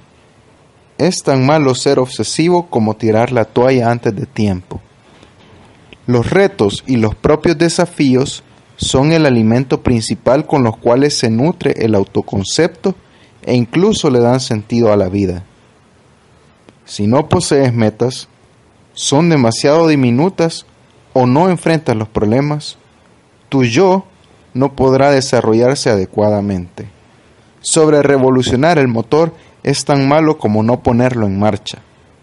Entonces, uno de los principales enemigos para crear un buen autoconcepto es la falta de confianza en uno mismo, la manía de crear expectativas de fracaso o pensar que uno no es capaz. Si desconfías de ti, no podrás amarte, A la confianza y convicción de que es posible alcanzar los resultados esperados se le denomina autoeficacia. Una baja autoeficacia te llevará a pensar que no eres capaz y una alta autoeficacia hará que te sientas seguro de alcanzar tus objetivos, o por lo menos de luchar por ellos. Si no crees en ti mismo, entrarás en un círculo vicioso de, mal, de mal pronóstico tus retos personales serán pobres, evitarás enfrentar los problemas y desertarás al primer obstáculo que se interponga, lo que reforzará a su vez tu baja autoestima, diciéndote no soy capaz, y perderás autoexigencia. Una espiral descendiente que puede seguir retroalimentándote negativamente por años. Por el contrario, una alta autoeficacia hará que tus metas sean sólidas. Te permitirá persistir ante los imponderables y afrontar los problemas de una manera adecuada. Lucharás por lo que crees, de manera segura y persistente, no importa que ganes o no. La autoeficacia es básicamente una opinión afectiva de uno mismo. Muchas personas pueden pensar que poseen las competencias y capacidades necesarias para obtener determinados resultados y aún así no estar convencidas de alcanzar exitosamente las metas. Imaginémonos a un atleta próximo a realizar un salto con garrocha donde hay en juego una medalla de oro. Supongamos que el competidor está seguro de poseer las habilidades necesarias para una ejecución exitosa, un buen entrenamiento, un excelente estado físico y el público a su favor. Ahora, consideremos además que en los entrenamientos ya había superado la marca a la cual se, se enfrenta. Todo está a su favor. Sin embargo, de pronto e inexplicablemente, él duda. Se pregunta a sí mismo lo que más lo que jamás debería preguntarse. ¿Seré capaz? ¿O ¿y si me equivoco en el salto? Si la duda crece y se mantiene, generará ansiedad y tensión. Sus músculos no responderán y el salto no será bueno. Y ahí comenzará su via crucis. Posiblemente en la próxima competencia anticipará el fracaso debido a pensamientos similares de desconfianza en sí mismo. La pregunta se convertirá en afirmación. No soy capaz, aunque todo esté a su favor tres causas de la baja repito, tres causas de la baja autoeficacia.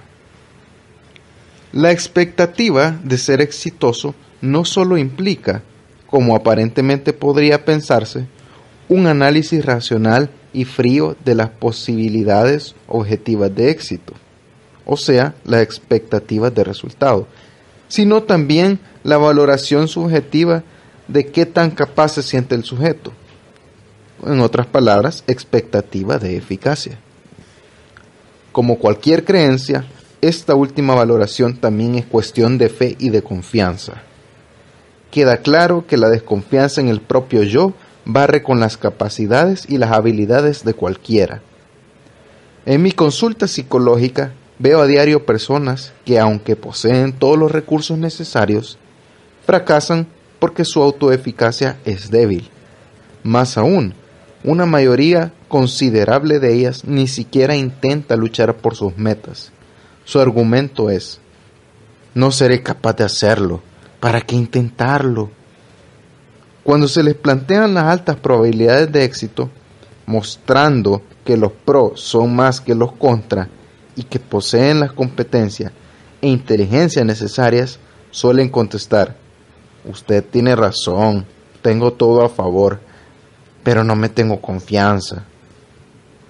Si se les presenta la alternativa de intentarlo de todas maneras y arriesgarse a ver qué ocurre, insisten en su oscuro vaticinio.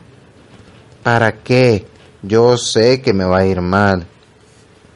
¿Cómo pueden llegar los seres humanos a dudar de sí mismos y a resignarse ante el sufrimiento y la adversidad sin intentar producir cambios cuando existe la posibilidad de lograrlo? ¿Cómo se organiza un autoesquema de perdedor? ¿Por qué se hacen anticipaciones negativas del propio rendimiento en situaciones fáciles y potencialmente exitosas? ¿Por qué algunas personas se inmovilizan ante la posibilidad de superar las dificultades pudiendo hacerlo? Aunque las respuestas son variadas y múltiples, las investigaciones en psicología cognitiva indican que al menos tres factores parecen estar asociados a la poca confianza en uno mismo. Y son las siguientes. La percepción de que ya nada puede hacerse, el punto de control y los estilos de atribución. Veamos cada uno por separado. La percepción de que ya nada puede hacerse.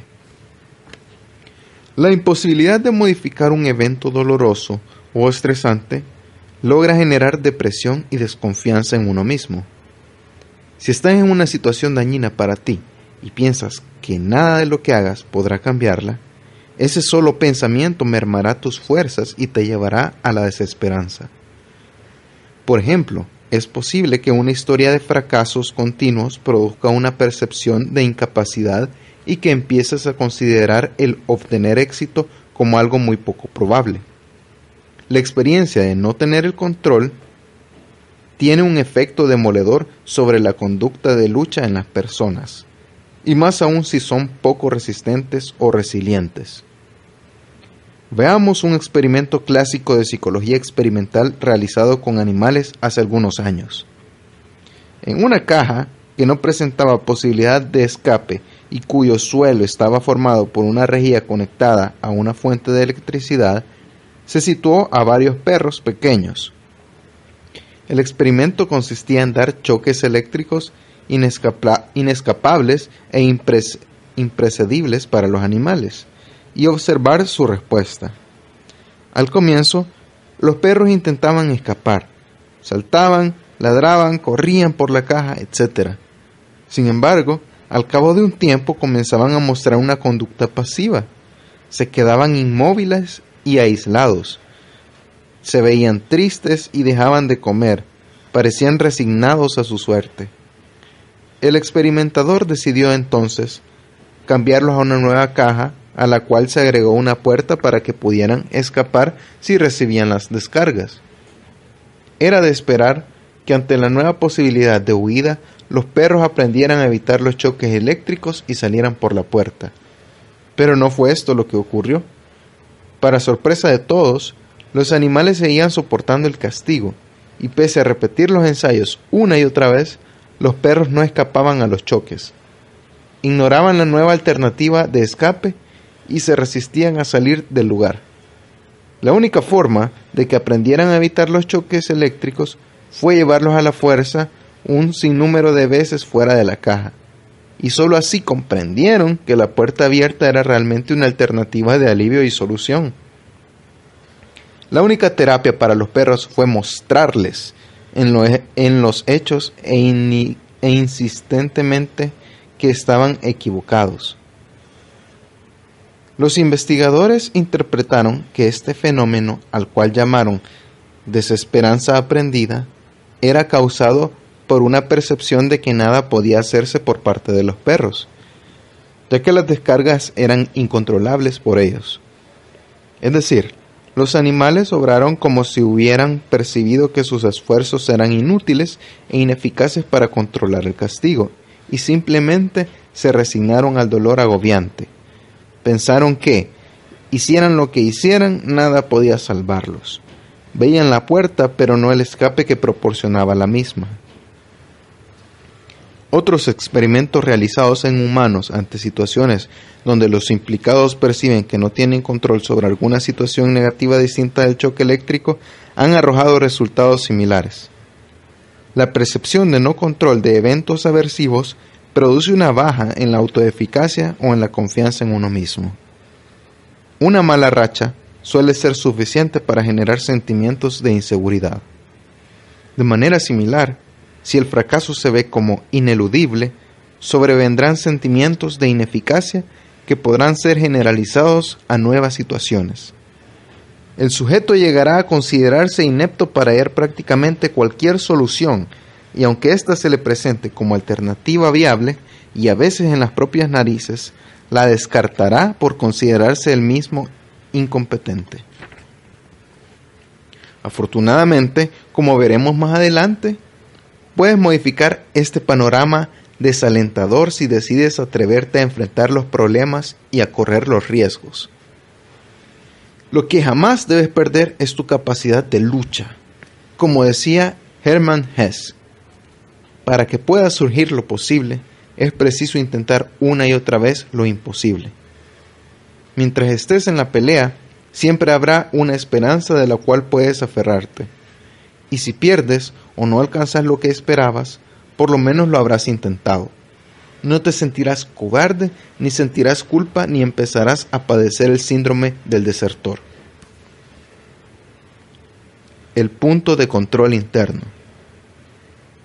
Estar sometido a situaciones incontrolables y catastróficas como un terremoto, una inundación o una guerra no son la única causa de baja autoeficacia. A veces, el no intentar modificar los eventos nocivos y desagradables se debe a creencias culturalmente aprendidas.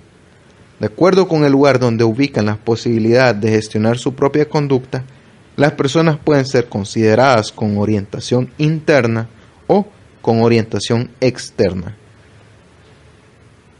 Punto 1. Los individuos que se mueven por un manejo interno colocan el control dentro de ellos mismos. Dirán que son ellos quienes guían su conducta y que son los principales responsables de lo que les ocurra. Asumen el destino no como algo dado desde fuera, sino como algo que deben construir por su propio esfuerzo y constancia.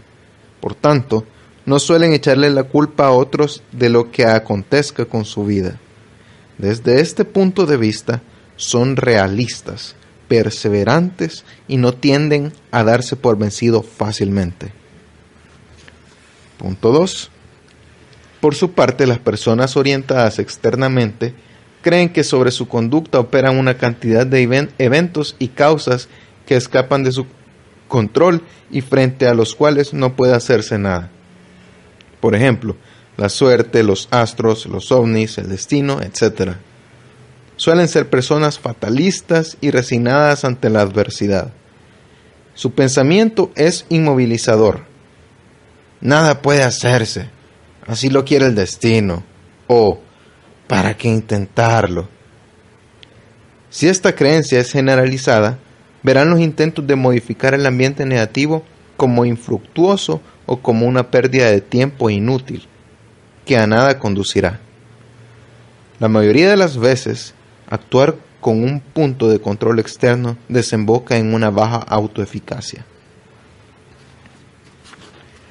La posición que asuma cada quien frente a lo que depende de uno y de lo que no depende de uno está determinada en gran parte por el aprendizaje social, los modelos y el sistema de valores de los grupos familiares y culturales, podríamos preguntarnos por la fe o la esperanza y la respuesta que ofrece la psicología es que si actúan de manera realista o al servicio del crecimiento personal, es decir, sin negar el verdadero ser, son poderosas fuentes de motivación.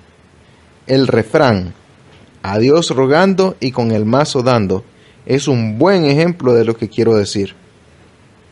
Sentarse a esperar que las cosas nos caigan del cielo no es una buena actitud.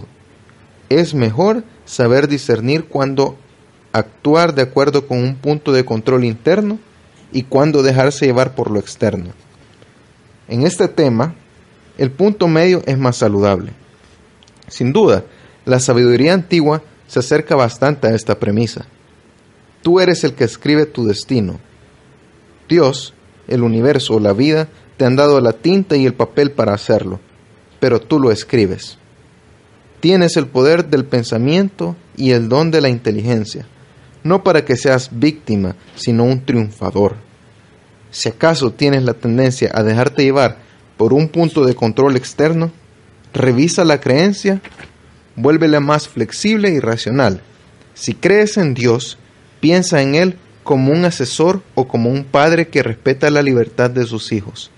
Si crees en los astros, piensa que ellos se equivocan demasiado. Si tu horóscopo ha salido malo, desafíalo. Las cosas dependen de ti más de lo que crees, aunque a veces te parezca una carga. Y si tienes fe en algo o alguien, que sea un motor y una fuente de convicción de que eres capaz de funcionar por el mundo sin tantas muletas. Que esa fe no sea el reclinatorio de los cómodos. Los estilos de atribución. Cuando estamos ante situaciones de éxito o fracaso, los humanos hacemos interpretaciones sobre las causas del hecho en cuestión. Tratamos de entender lo ocurrido buscando explicaciones causales de cómo, dónde, cuándo y por qué nos ocurren las cosas. Pues bien, esta capacidad de explicarse los hechos puede convertirse en un arma de doble filo, que mal utilizada afecta negativamente nuestra autoeficacia. Veamos un ejemplo de cómo una situación de éxito en un examen puede ser interpretada de distinta manera por dos adolescentes que utilizan estilos de atribución opuestos. Primero, el adolescente 1 dice, realmente había estudiado mucho. Si estudio así todo el tiempo, me irá bien en los otros exámenes y probablemente en toda la carrera. Segundo, el adolescente 2 dice, el examen estaba demasiado fácil. No creo que los otros exámenes sean así siempre son más difíciles.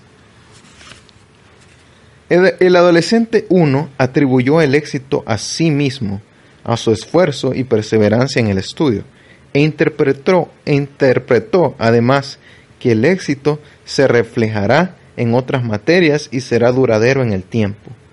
Conclusión. El éxito dependió de él. El adolescente 2 atribuyó su éxito a factores externos, y pensó que en el futuro los exámenes no serían tan fáciles o no tendrían tanta suerte.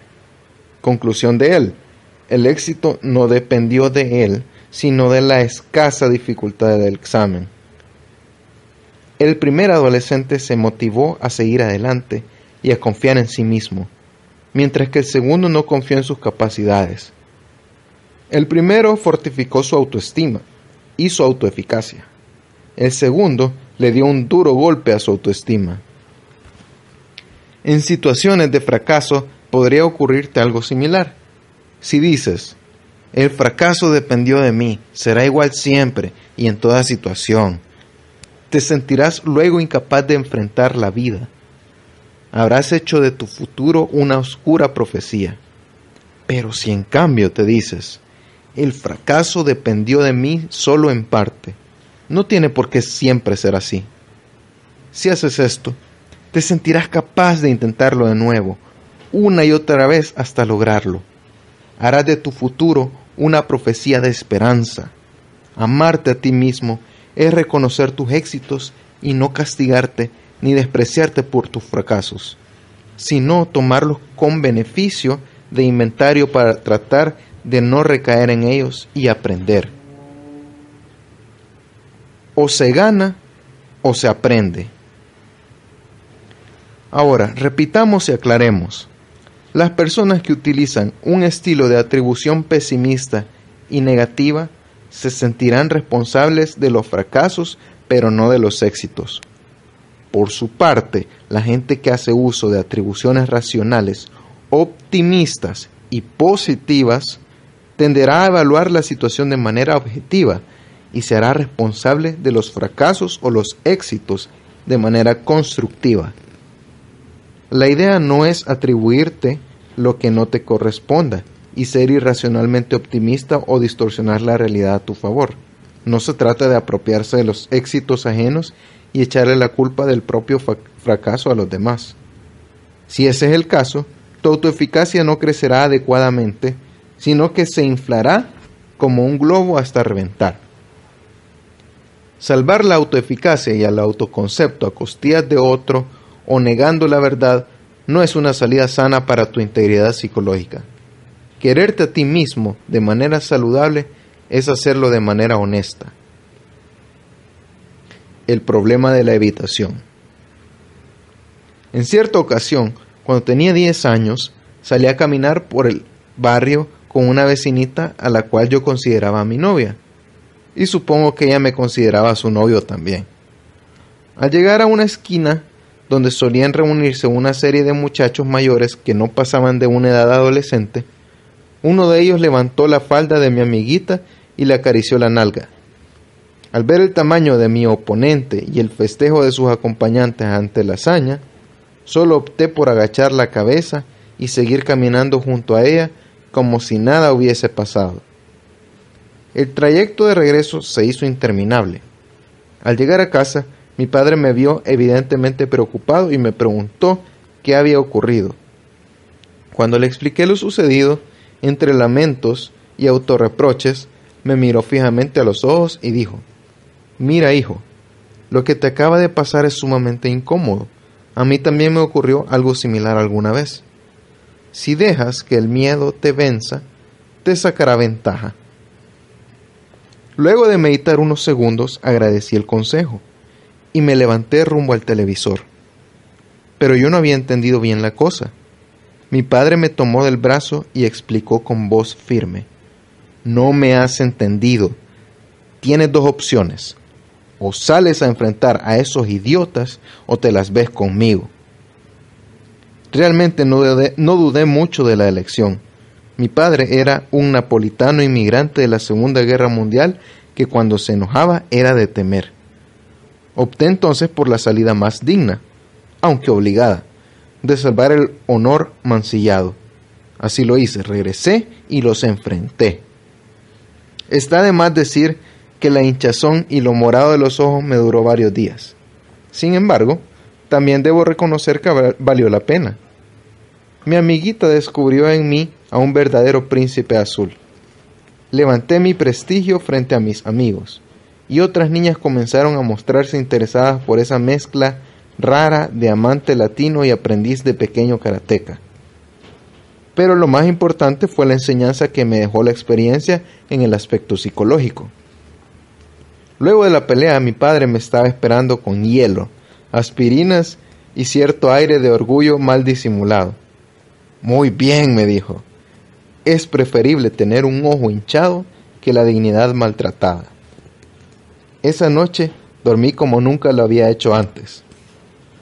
Maquiavelo dice, los fantasmas asustan más de lejos que de cerca. Es verdad, la única manera de vencer el miedo es enfrentarlo. De igual modo, no hay otra forma de solucionar un problema que afrontarlo abiertamente y con la menor cantidad posible de subterfugios. Sin embargo, pese a las ventajas comprobadas de los métodos de la exposición en vivo de lo que tememos, los humanos nos resistimos a pagar el costo de tal superación, porque es incómoda. Optamos por el camino más fácil, el alivio que nos produce la evitación y la postergación. La evitación impide que el organismo esté expuesto el tiempo suficiente para vencer el miedo, refutar las creencias irracionales que nos empujan a actuar inadecuadamente o solucionar el problema de que se trate. Enfrentarse a cosas desagradables es molesto, y puede llegar a ser doloroso, pero es el precio para modificarlas y vencerlas. ¿Qué opinarías de alguien que prefiriese no curarse a su amigdalitis, sabiendo las graves consecuencias de una fiebre reumática por no soportar el piquete de una inyección? Es ilógico. En los trastornos graves de pánico, está comprobado que la mejor estrategia terapéutica es la exposición a la fuente fóbica. En estos casos, cuando el sujeto se somete al miedo, la adrenalina se dispara y produce determinadas reacciones fisiológicas como taquicardia, sudor, cambios de temperatura, náuseas, mareos, etc. Estas sensaciones son incómodas, pero después, si se logra mantener la exposición el tiempo suficiente, disminuyen, se agotan y el organismo se habitúa al objeto temido. Esto se denomina extinción del miedo. Por desgracia, no soportamos el tiempo necesario de acostumbramiento y escapamos antes de que la extinción ocurra. Si quieres superar tus inseguridades, debes ponerte a prueba y exponerte. Debes arriesgarte y someter a contrastación las ideas infundadas o erróneas que tienes sobre ti mismo. Si haces de la evitación una costumbre, nunca sabrás valorarte La baja autoeficacia produce efectos similares a los arriba mencionados. Los sentimientos de inseguridad que produce la idea de que uno es incapaz impiden que se persista el tiempo necesario para superar los inconvenientes, debido a que cualquier obstáculo será visto como un abismo infranqueable del cual hay que alejarse rápidamente. Con esta manera de obrar, las anticipaciones catastróficas de fracaso absoluto nunca podrán ser rebatidas y contrastadas en la práctica. El peligro real. La evitación no siempre es inadecuada. Es indudable que el escape, y la evitación son las mejores opciones cuando el peligro físico o psicológico es objetivo y realmente dañino. Supongamos que alguien te dice que en la habitación contigua se encuentra un león hambriento próximo a derribar la puerta, e inmediatamente escuchas un terrible y estruendoso rugido. El león objetivamente puede hacerte daño. Si te ven correr ante el animal enfurecido, la gente opinará de ti. Miren qué hábil es. Pero si te dicen que hay un pequeño gatito blanco detrás de la puerta, y luego de ahogar un grito y ponerte pálido, sales aterrorizado, las personas que te observan correr ante el inofensivo animalito dirán, se le aflojó un tornillo. El gatito objetivamente no puede hacerte daño, aunque lo percibas como el más feroz de los depredadores.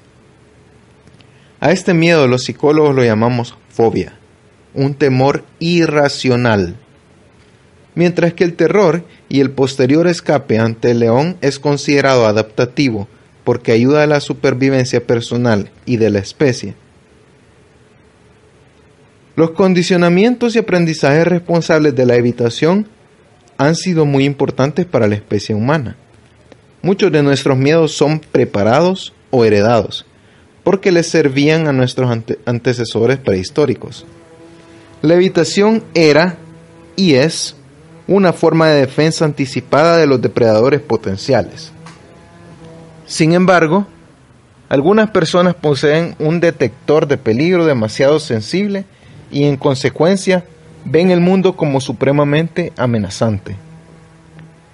Si estás ante una situación difícil, pero importante o vital para ti, pregúntate lo siguiente. Si enfrento la situación, las consecuencias que temo son reales? ¿Objetivamente puede pasarme algo grave e irremediable? ¿Mi detector no está exagerando las consecuencias? ¿Lo que hay en juego lo justifica? ¿La meta propuesta es alcanzable o inalcanzable? ¿Hay probabilidades de obtener lo que busco? Si objetivamente no puede pasarte nada, no lo dudes, arriesgate. Si la probabilidad de recibir consecuencias negativas es muy alta y no hay en juego nada vital, entonces piénsalo. Si crees que no eres capaz y te tienes lástima, concédete la oportunidad de, demostrarse a ti, de demostrarte a ti mismo lo que puedes hacer. El intento será incómodo al principio. Sentirás miedo, dolor y malestar pero habrá en juego algo mucho más importante que tu estado fisiológico, tu autoestima, tu autoeficacia, lo que piensas y sientes respecto de ti. El autorrespeto y la dignidad asociada merecen el sacrificio del piquete inicial. Enfréntate a lo que temes aceptando que debes pagar el costo de sentirte mal un instante. Es solo un instante la evitación te provee alivio inmediato, pero a largo plazo terminará reforzando tus autoesquemas de inseguridad y minusvalía. No cabe duda, es mejor un ojo morado. Para vencer la autoeficacia. Resumiendo lo dicho hasta aquí, la autoeficacia es la opinión cognitivo-afectiva que se tiene sobre la posibilidad de alcanzar determinados resultados, es decir, la confianza en que uno pueda conseguir las metas exitosamente. Como vimos, Las causas más comunes que contribuyen a la autoeficacia baje son ver las cosas como incontrolables, creer que la propia conducta está regulada por factores externos que por uno mismo y atribuirse injustamente las responsabilidades sobre lo malo más que sobre lo bueno que somos y sobre nuestros logros personales. Cualquiera de estos tres factores genera un autoesquema de desconfianza e inseguridad en uno mismo, lo que lleva a evitar las situaciones de reto, problemas o cualquier evento que implique la intervención personal para su solución. La persona hará de la evitación una forma de vida. Las siguientes estrategias te permitirán afrontar la baja autoeficacia o conservarla en un punto adecuado. Ojo. Punto número uno. Elimina el no soy capaz. Elimínalo. Si te menosprecias, tu diálogo interno obrará como un freno. Elimina de tu repertorio el no soy capaz, porque cada vez que te lo repites, confirmas y refuerzas tus sentimientos de inseguridad. Esta calificación negativa automáticamente te inmovilizará.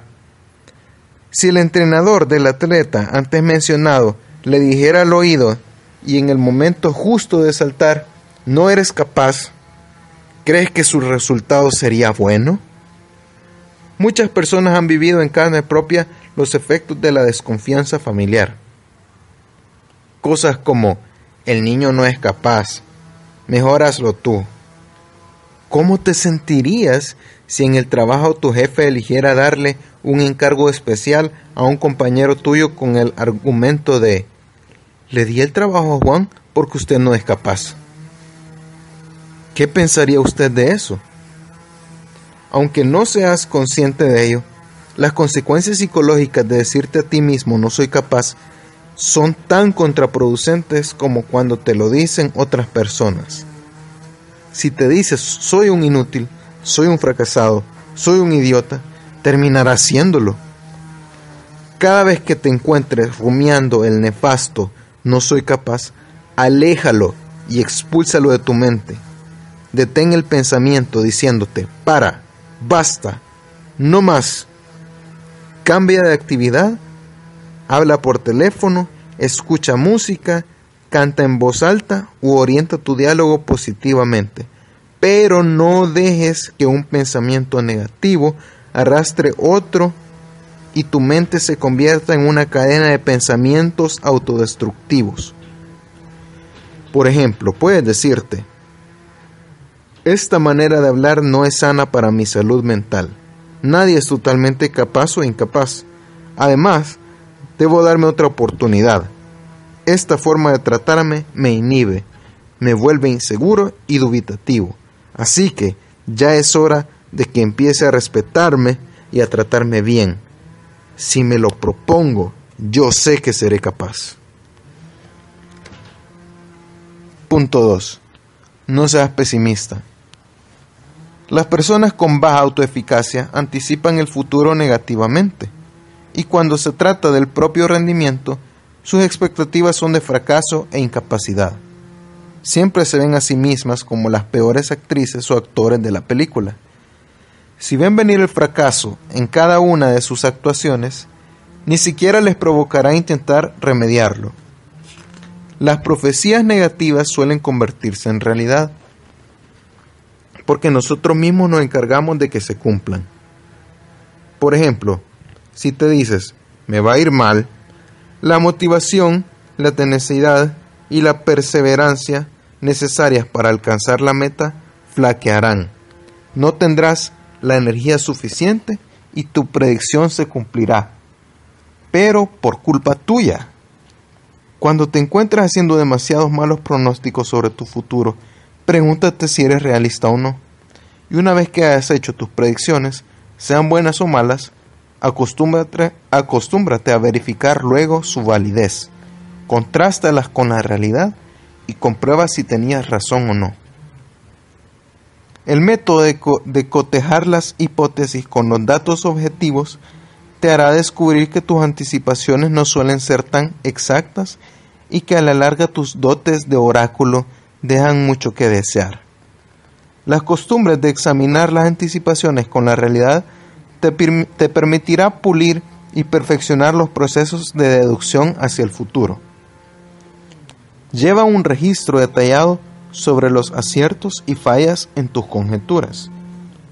Si una anticipación no se cumple dos, tres o cuatro veces, descártala y ya no la utilices.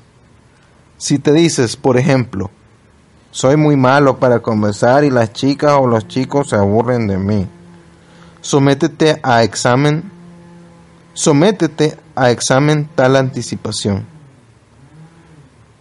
Perdón, somete ante examen tal anticipación. Define exactamente lo que esperas que ocurra. Se burlarán, se reirán, harán gestos y muecas, se aburrirán, bostezarán, se querrán ir rápido y no hablarán, no volverán a salir conmigo y cosas por el estilo. Utiliza categorías definidas y claras que puedan realmente verificar o refutar. Luego de salir varias veces con distintas personas, podrás comparar lo que esperas con lo que verdaderamente ocurrió. Si no se burlaron, no parecieron aburrirse y volvieron a salir contigo, tus anticipaciones catastróficas no se cumplieron. Y si se cumplieron, tienes un problema que resolver, con o sin ayuda profesional, que no es el fin del mundo, porque puede arreglarse. Somete a verificación tus predicciones sin trampas. Recuerda que muchas veces, de manera inconsciente, hacemos todo lo posible por sabotearnos a nosotros mismos y facilitar que nuestras profecías se cumplan. La premisa central es como sigue. Intenta desarrollar en ti la sana costumbre de autoevaluar tu capacidad de dar malos pronósticos. Te agradará saber las veces que te equivocas y lo mal vidente que eres. Conclusión, sé positivo, espera lo mejor de ti, espera lo mejor de la vida. Ten fe en Dios y confía en que todo va a salir bien. Punto 3. No seas fatalista. Eres el arquitecto de tu futuro. Aunque suene trillado y no te guste, porque es más fácil confiar en que un ángel se encargará de ti. Por lo menos estarás de acuerdo en que, en una gran proporción, construyes tu destino. Por tanto, tienes el poder de cambiar muchas cosas. No veas el mundo como inmodificable y fijado de una vez para siempre, gobernado por leyes que te impiden cambiar las situaciones que te incomodan. Si tienes un punto de control externo para todo, tenderás a ser fatalista y verás los infortunios como incontrolables. Quita de tu repertorio verbal las palabras siempre. El pasado no te condena. De hecho, tu presente es el pasado de mañana. Y por tanto, si cambias en el aquí y el ahora, estarás contribuyendo de manera significativa a tu destino. Concéntrate en tu presente es cierto que los acontecimientos de tu niñez y adolescencia tienen influencia sobre ti, sería absurdo negarlo, pero esta influencia es relativa y modificable. Es modificable. Repito, es modificable. No eres un animalito de laboratorio expuesto a los caprichos del experimentador. Los humanos, afortunadamente o desafortunadamente, tenemos la posibilidad de construir nuestra historia de manera activa y participativa y reestructurar nuestra manera de procesar la información. No estamos predestinados al sufrimiento. Nosotros creamos nuestro futuro. Si haces demasiado hincapié en el azar y la suerte, tu autoeficacia no podrá crecer porque verás obstáculos insalvables por todas partes. Cuando hagas tus balances de costos-beneficios, inclúyete tú mismo como el principal recurso de afrontamiento. El futuro no está sentado esperando que llegues a él, sino aguardando a que lo fabriques. Un día cualquiera toma la decisión de programarte positivamente. Piensa que durante ese día serás el dueño de tu vida y el único juez de tu propia conducta. Podrás hacer y deshacer a tu gusto. Ese día serás el músico y el director de orquesta y dirigirás tus pasos con la firme convicción de que eres tú y solo tú el artífice de lo que quieres conseguir. Siéntete, aunque sea un día, dueño de ti mismo. No habrá horóscopos ni guías externas, serás radicalmente interno y desafiarás los pronósticos negativos, provengan de donde provengan. Harás tu propia cábala y jugarás a ser tú mismo sintiéndote ganador. Ensaya un día. Si te gusta, seguirás intentándolo, puesto que no hay mejor sensación que sentirse el principal motor de la propia vida, dueño de ti y enamorado de ti. Punto 4. Trata de ser realista. Tres literales para que reflexiones al respecto. Literal A. Si todo lo ves con la óptica externa, nada dependerá de ti. El éxito no te provocará satisfacción y nada harás frente al fracaso. Literal B. Si evalúas todos los éxitos con un punto de vista externo, y los fracasos como internos, te derrumbarás hasta la depresión. Literal C. Si atribuyes todos los éxitos como internos y los fracasos como externos, te estás engañando. No te deprimirás, pero serás deshonesto. Este no es un optimismo sano. Fin de los literales. Trata de funcionar privilegiando el punto de control interno pero de manera realista. Sé objetivo con tus éxitos y con tus fracasos. Responsabilízate de las cosas con las que realmente has tenido que ver y no de lo que te gustaría que fuera. Los literales A y B representan la forma típica de cómo piensan las personas con baja autoeficacia, muy pesimistas. El punto C, o literal C, muestra la estructura psicológica de aquellas personas que aparentemente poseen una alta eficacia, una alta eficacia, alta autoeficacia, perdón, pero esta es falsamente construida. Acepta tus éxitos, ya que sería injusto contigo desconocer tus logros, pero también acepta tu cuota de responsabilidad en los fracasos. Esto te permitirá sentarte a disfrutar las victorias sin culpas ni remordimientos y a superar la adversidad sin falsas expectativas. Toma lápiz y papel, pues el lenguaje escrito permite un mejor análisis, y escribe tu contribución real a lo bueno y lo malo que te ocurre. Insisto, tu contribución sin que entre nada más ni nadie más. No te apresures a echarte la culpa. Piensa bien y balancea los hechos qué hiciste y qué pensaste. Felicítate por tus logros y repasa tu cuota en el fracaso para intentar modificarla y no autocastigarte. Recuerda que las cosas nunca son totalmente buenas o malas.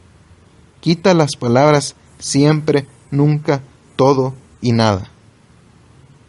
Si solo ves lo inadecuado en ti, el saldo será espantoso y tu autoestima recibirá un gran golpe. En cambio, si solo ves lo bueno, serás un mentiroso que vive aferrado a su ego.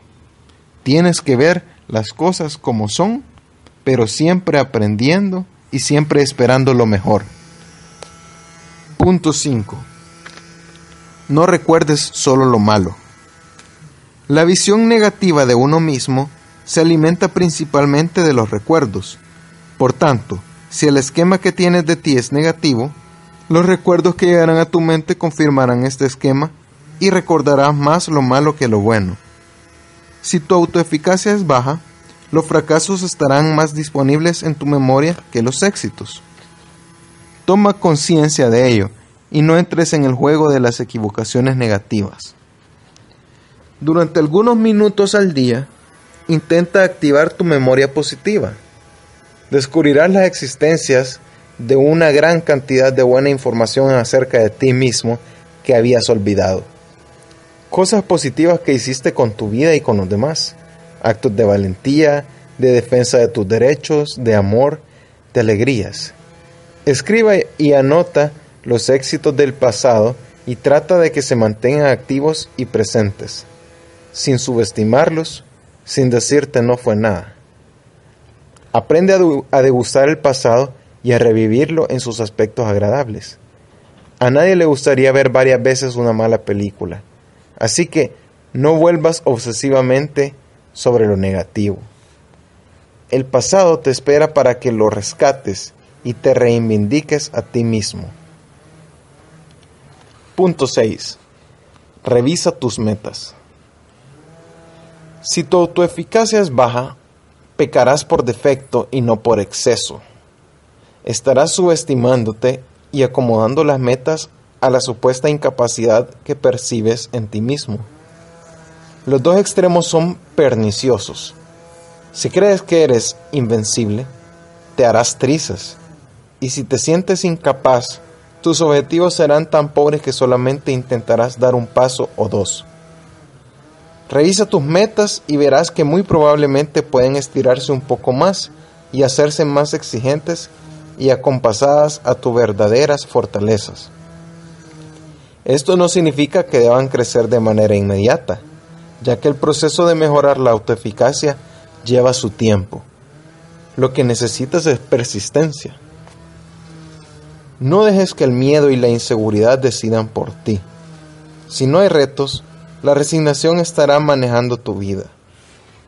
Haz una lista de las cosas que dejas de hacer por puro miedo y pregúntate cuántos de tus sueños y aspiraciones reflejan lo que realmente desearías hacer y cuántos se han adaptado a tu minusvalía psicológica.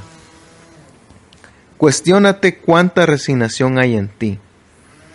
¿Tus metas actuales muestran confianza o desconfianza en ti mismo? Pregúntate eso. Tienes el derecho a esperar más de ti y de la vida. Punto 7.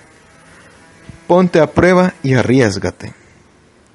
Los puntos anteriores son condiciones necesarias, pero no suficientes para ser una persona con una buena autoeficacia. Es fundamental que te animes a dar el paso decisivo, a actuar para lograr tus objetivos. Y la única forma de confiar en ti mismo es ponerte a prueba. Así que tienes que poner tus capacidades en acción. Cuando decidas enfrentar tus miedos e inseguridades, los seis pasos anteriores te ayudarán a no distorsionar la realidad a favor del automenosprecio. Si lo intentas racionalmente, obtendrás datos sobre tus capacidades reales y podrás averiguar si las anticipaciones de fracaso que hacías eran verdaderas o falsas. La filosofía de más vale pájaro en mano que cien volando no te lleva a ninguna parte. Es el pasaje al conformismo y al estancamiento. ¿Qué podrías perder al intentar nuevamente retos? ¿Fracasar una vez más? No olvides lo que dijimos antes. Nadie aprende por ensayo y éxito, sino por ensayo y error. Es bueno equivocarse porque así es como aprendes. Un plan que podrías proponerte es el siguiente. Define un objetivo que exija esfuerzo. El objetivo debe ser racional o con probabilidades razonables de éxito. Ten presente que el estilo de superhéroe también lleva al fracaso adaptativo en el mundo real. Define tus expectativas de manera objetiva, clara y precisa, para que puedas después comprarlas, perdón, para que puedas después compararlas con los resultados obtenidos. Al, al explicitar estas anticipaciones, sé lo más sincero posible. Anótalas. Antes y durante la ejecución en sí del comportamiento, no utilices verbalizaciones negativas o inhibidoras. No te digas a ti mismo, no soy capaz, nada puede hacerse, siempre seré un fracasado, etc. Maneja un punto de control interno. Retoma aquellos momentos de tu vida en los que has mostrado tu estirpe de luchador. Ponte a prueba. Si convertirte en irresponsable, ni que la conducta sea peligrosa para ti o para nadie, ensáyala lo que temes. Ensaya lo que temes. Durante el enfrentamiento, no evites y persiste el mayor tiempo que puedas ante los obstáculos. Soporta al máximo la adrenalina. Es verdad que incomoda, pero solo es una sustancia química que luego es absorbida por el organismo. Recuerda, las sensaciones pasan y no pueden dañarte. Compara los resultados con las anticipaciones que habías escrito antes. Analiza las discrepancias entre tus predicciones y la realidad, es decir, cuáles profecías se cumplieron y cuáles no. Intenta descubrir si tus anticipaciones estuvieron guiadas por el fatalismo o el pesimismo. O si hiciste una predicción positiva y se cumplió. Que lo más posible es que se cumpla. Porque siempre lo que predices muy probablemente va a suceder. Si fue así, inténtalo de nuevo. Es decir, si hiciste algo malo, inténtalo de nuevo hasta que salga bien. Que tu próximo comportamiento hacia la meta no esté impregnado de anticipaciones catastróficas. Simplemente intenta ser más realista en tus predicciones. Cuando te sientas cómodo y seguro en tus intentos, pasa a una meta mayor a medida que subas en los niveles de la autoexigencia personal, sin lastimarte a ti mismo y exigirte de más, la autoeficacia y la confianza en ti mismo se fortalecerá. Podrás vencer al cuarto jinete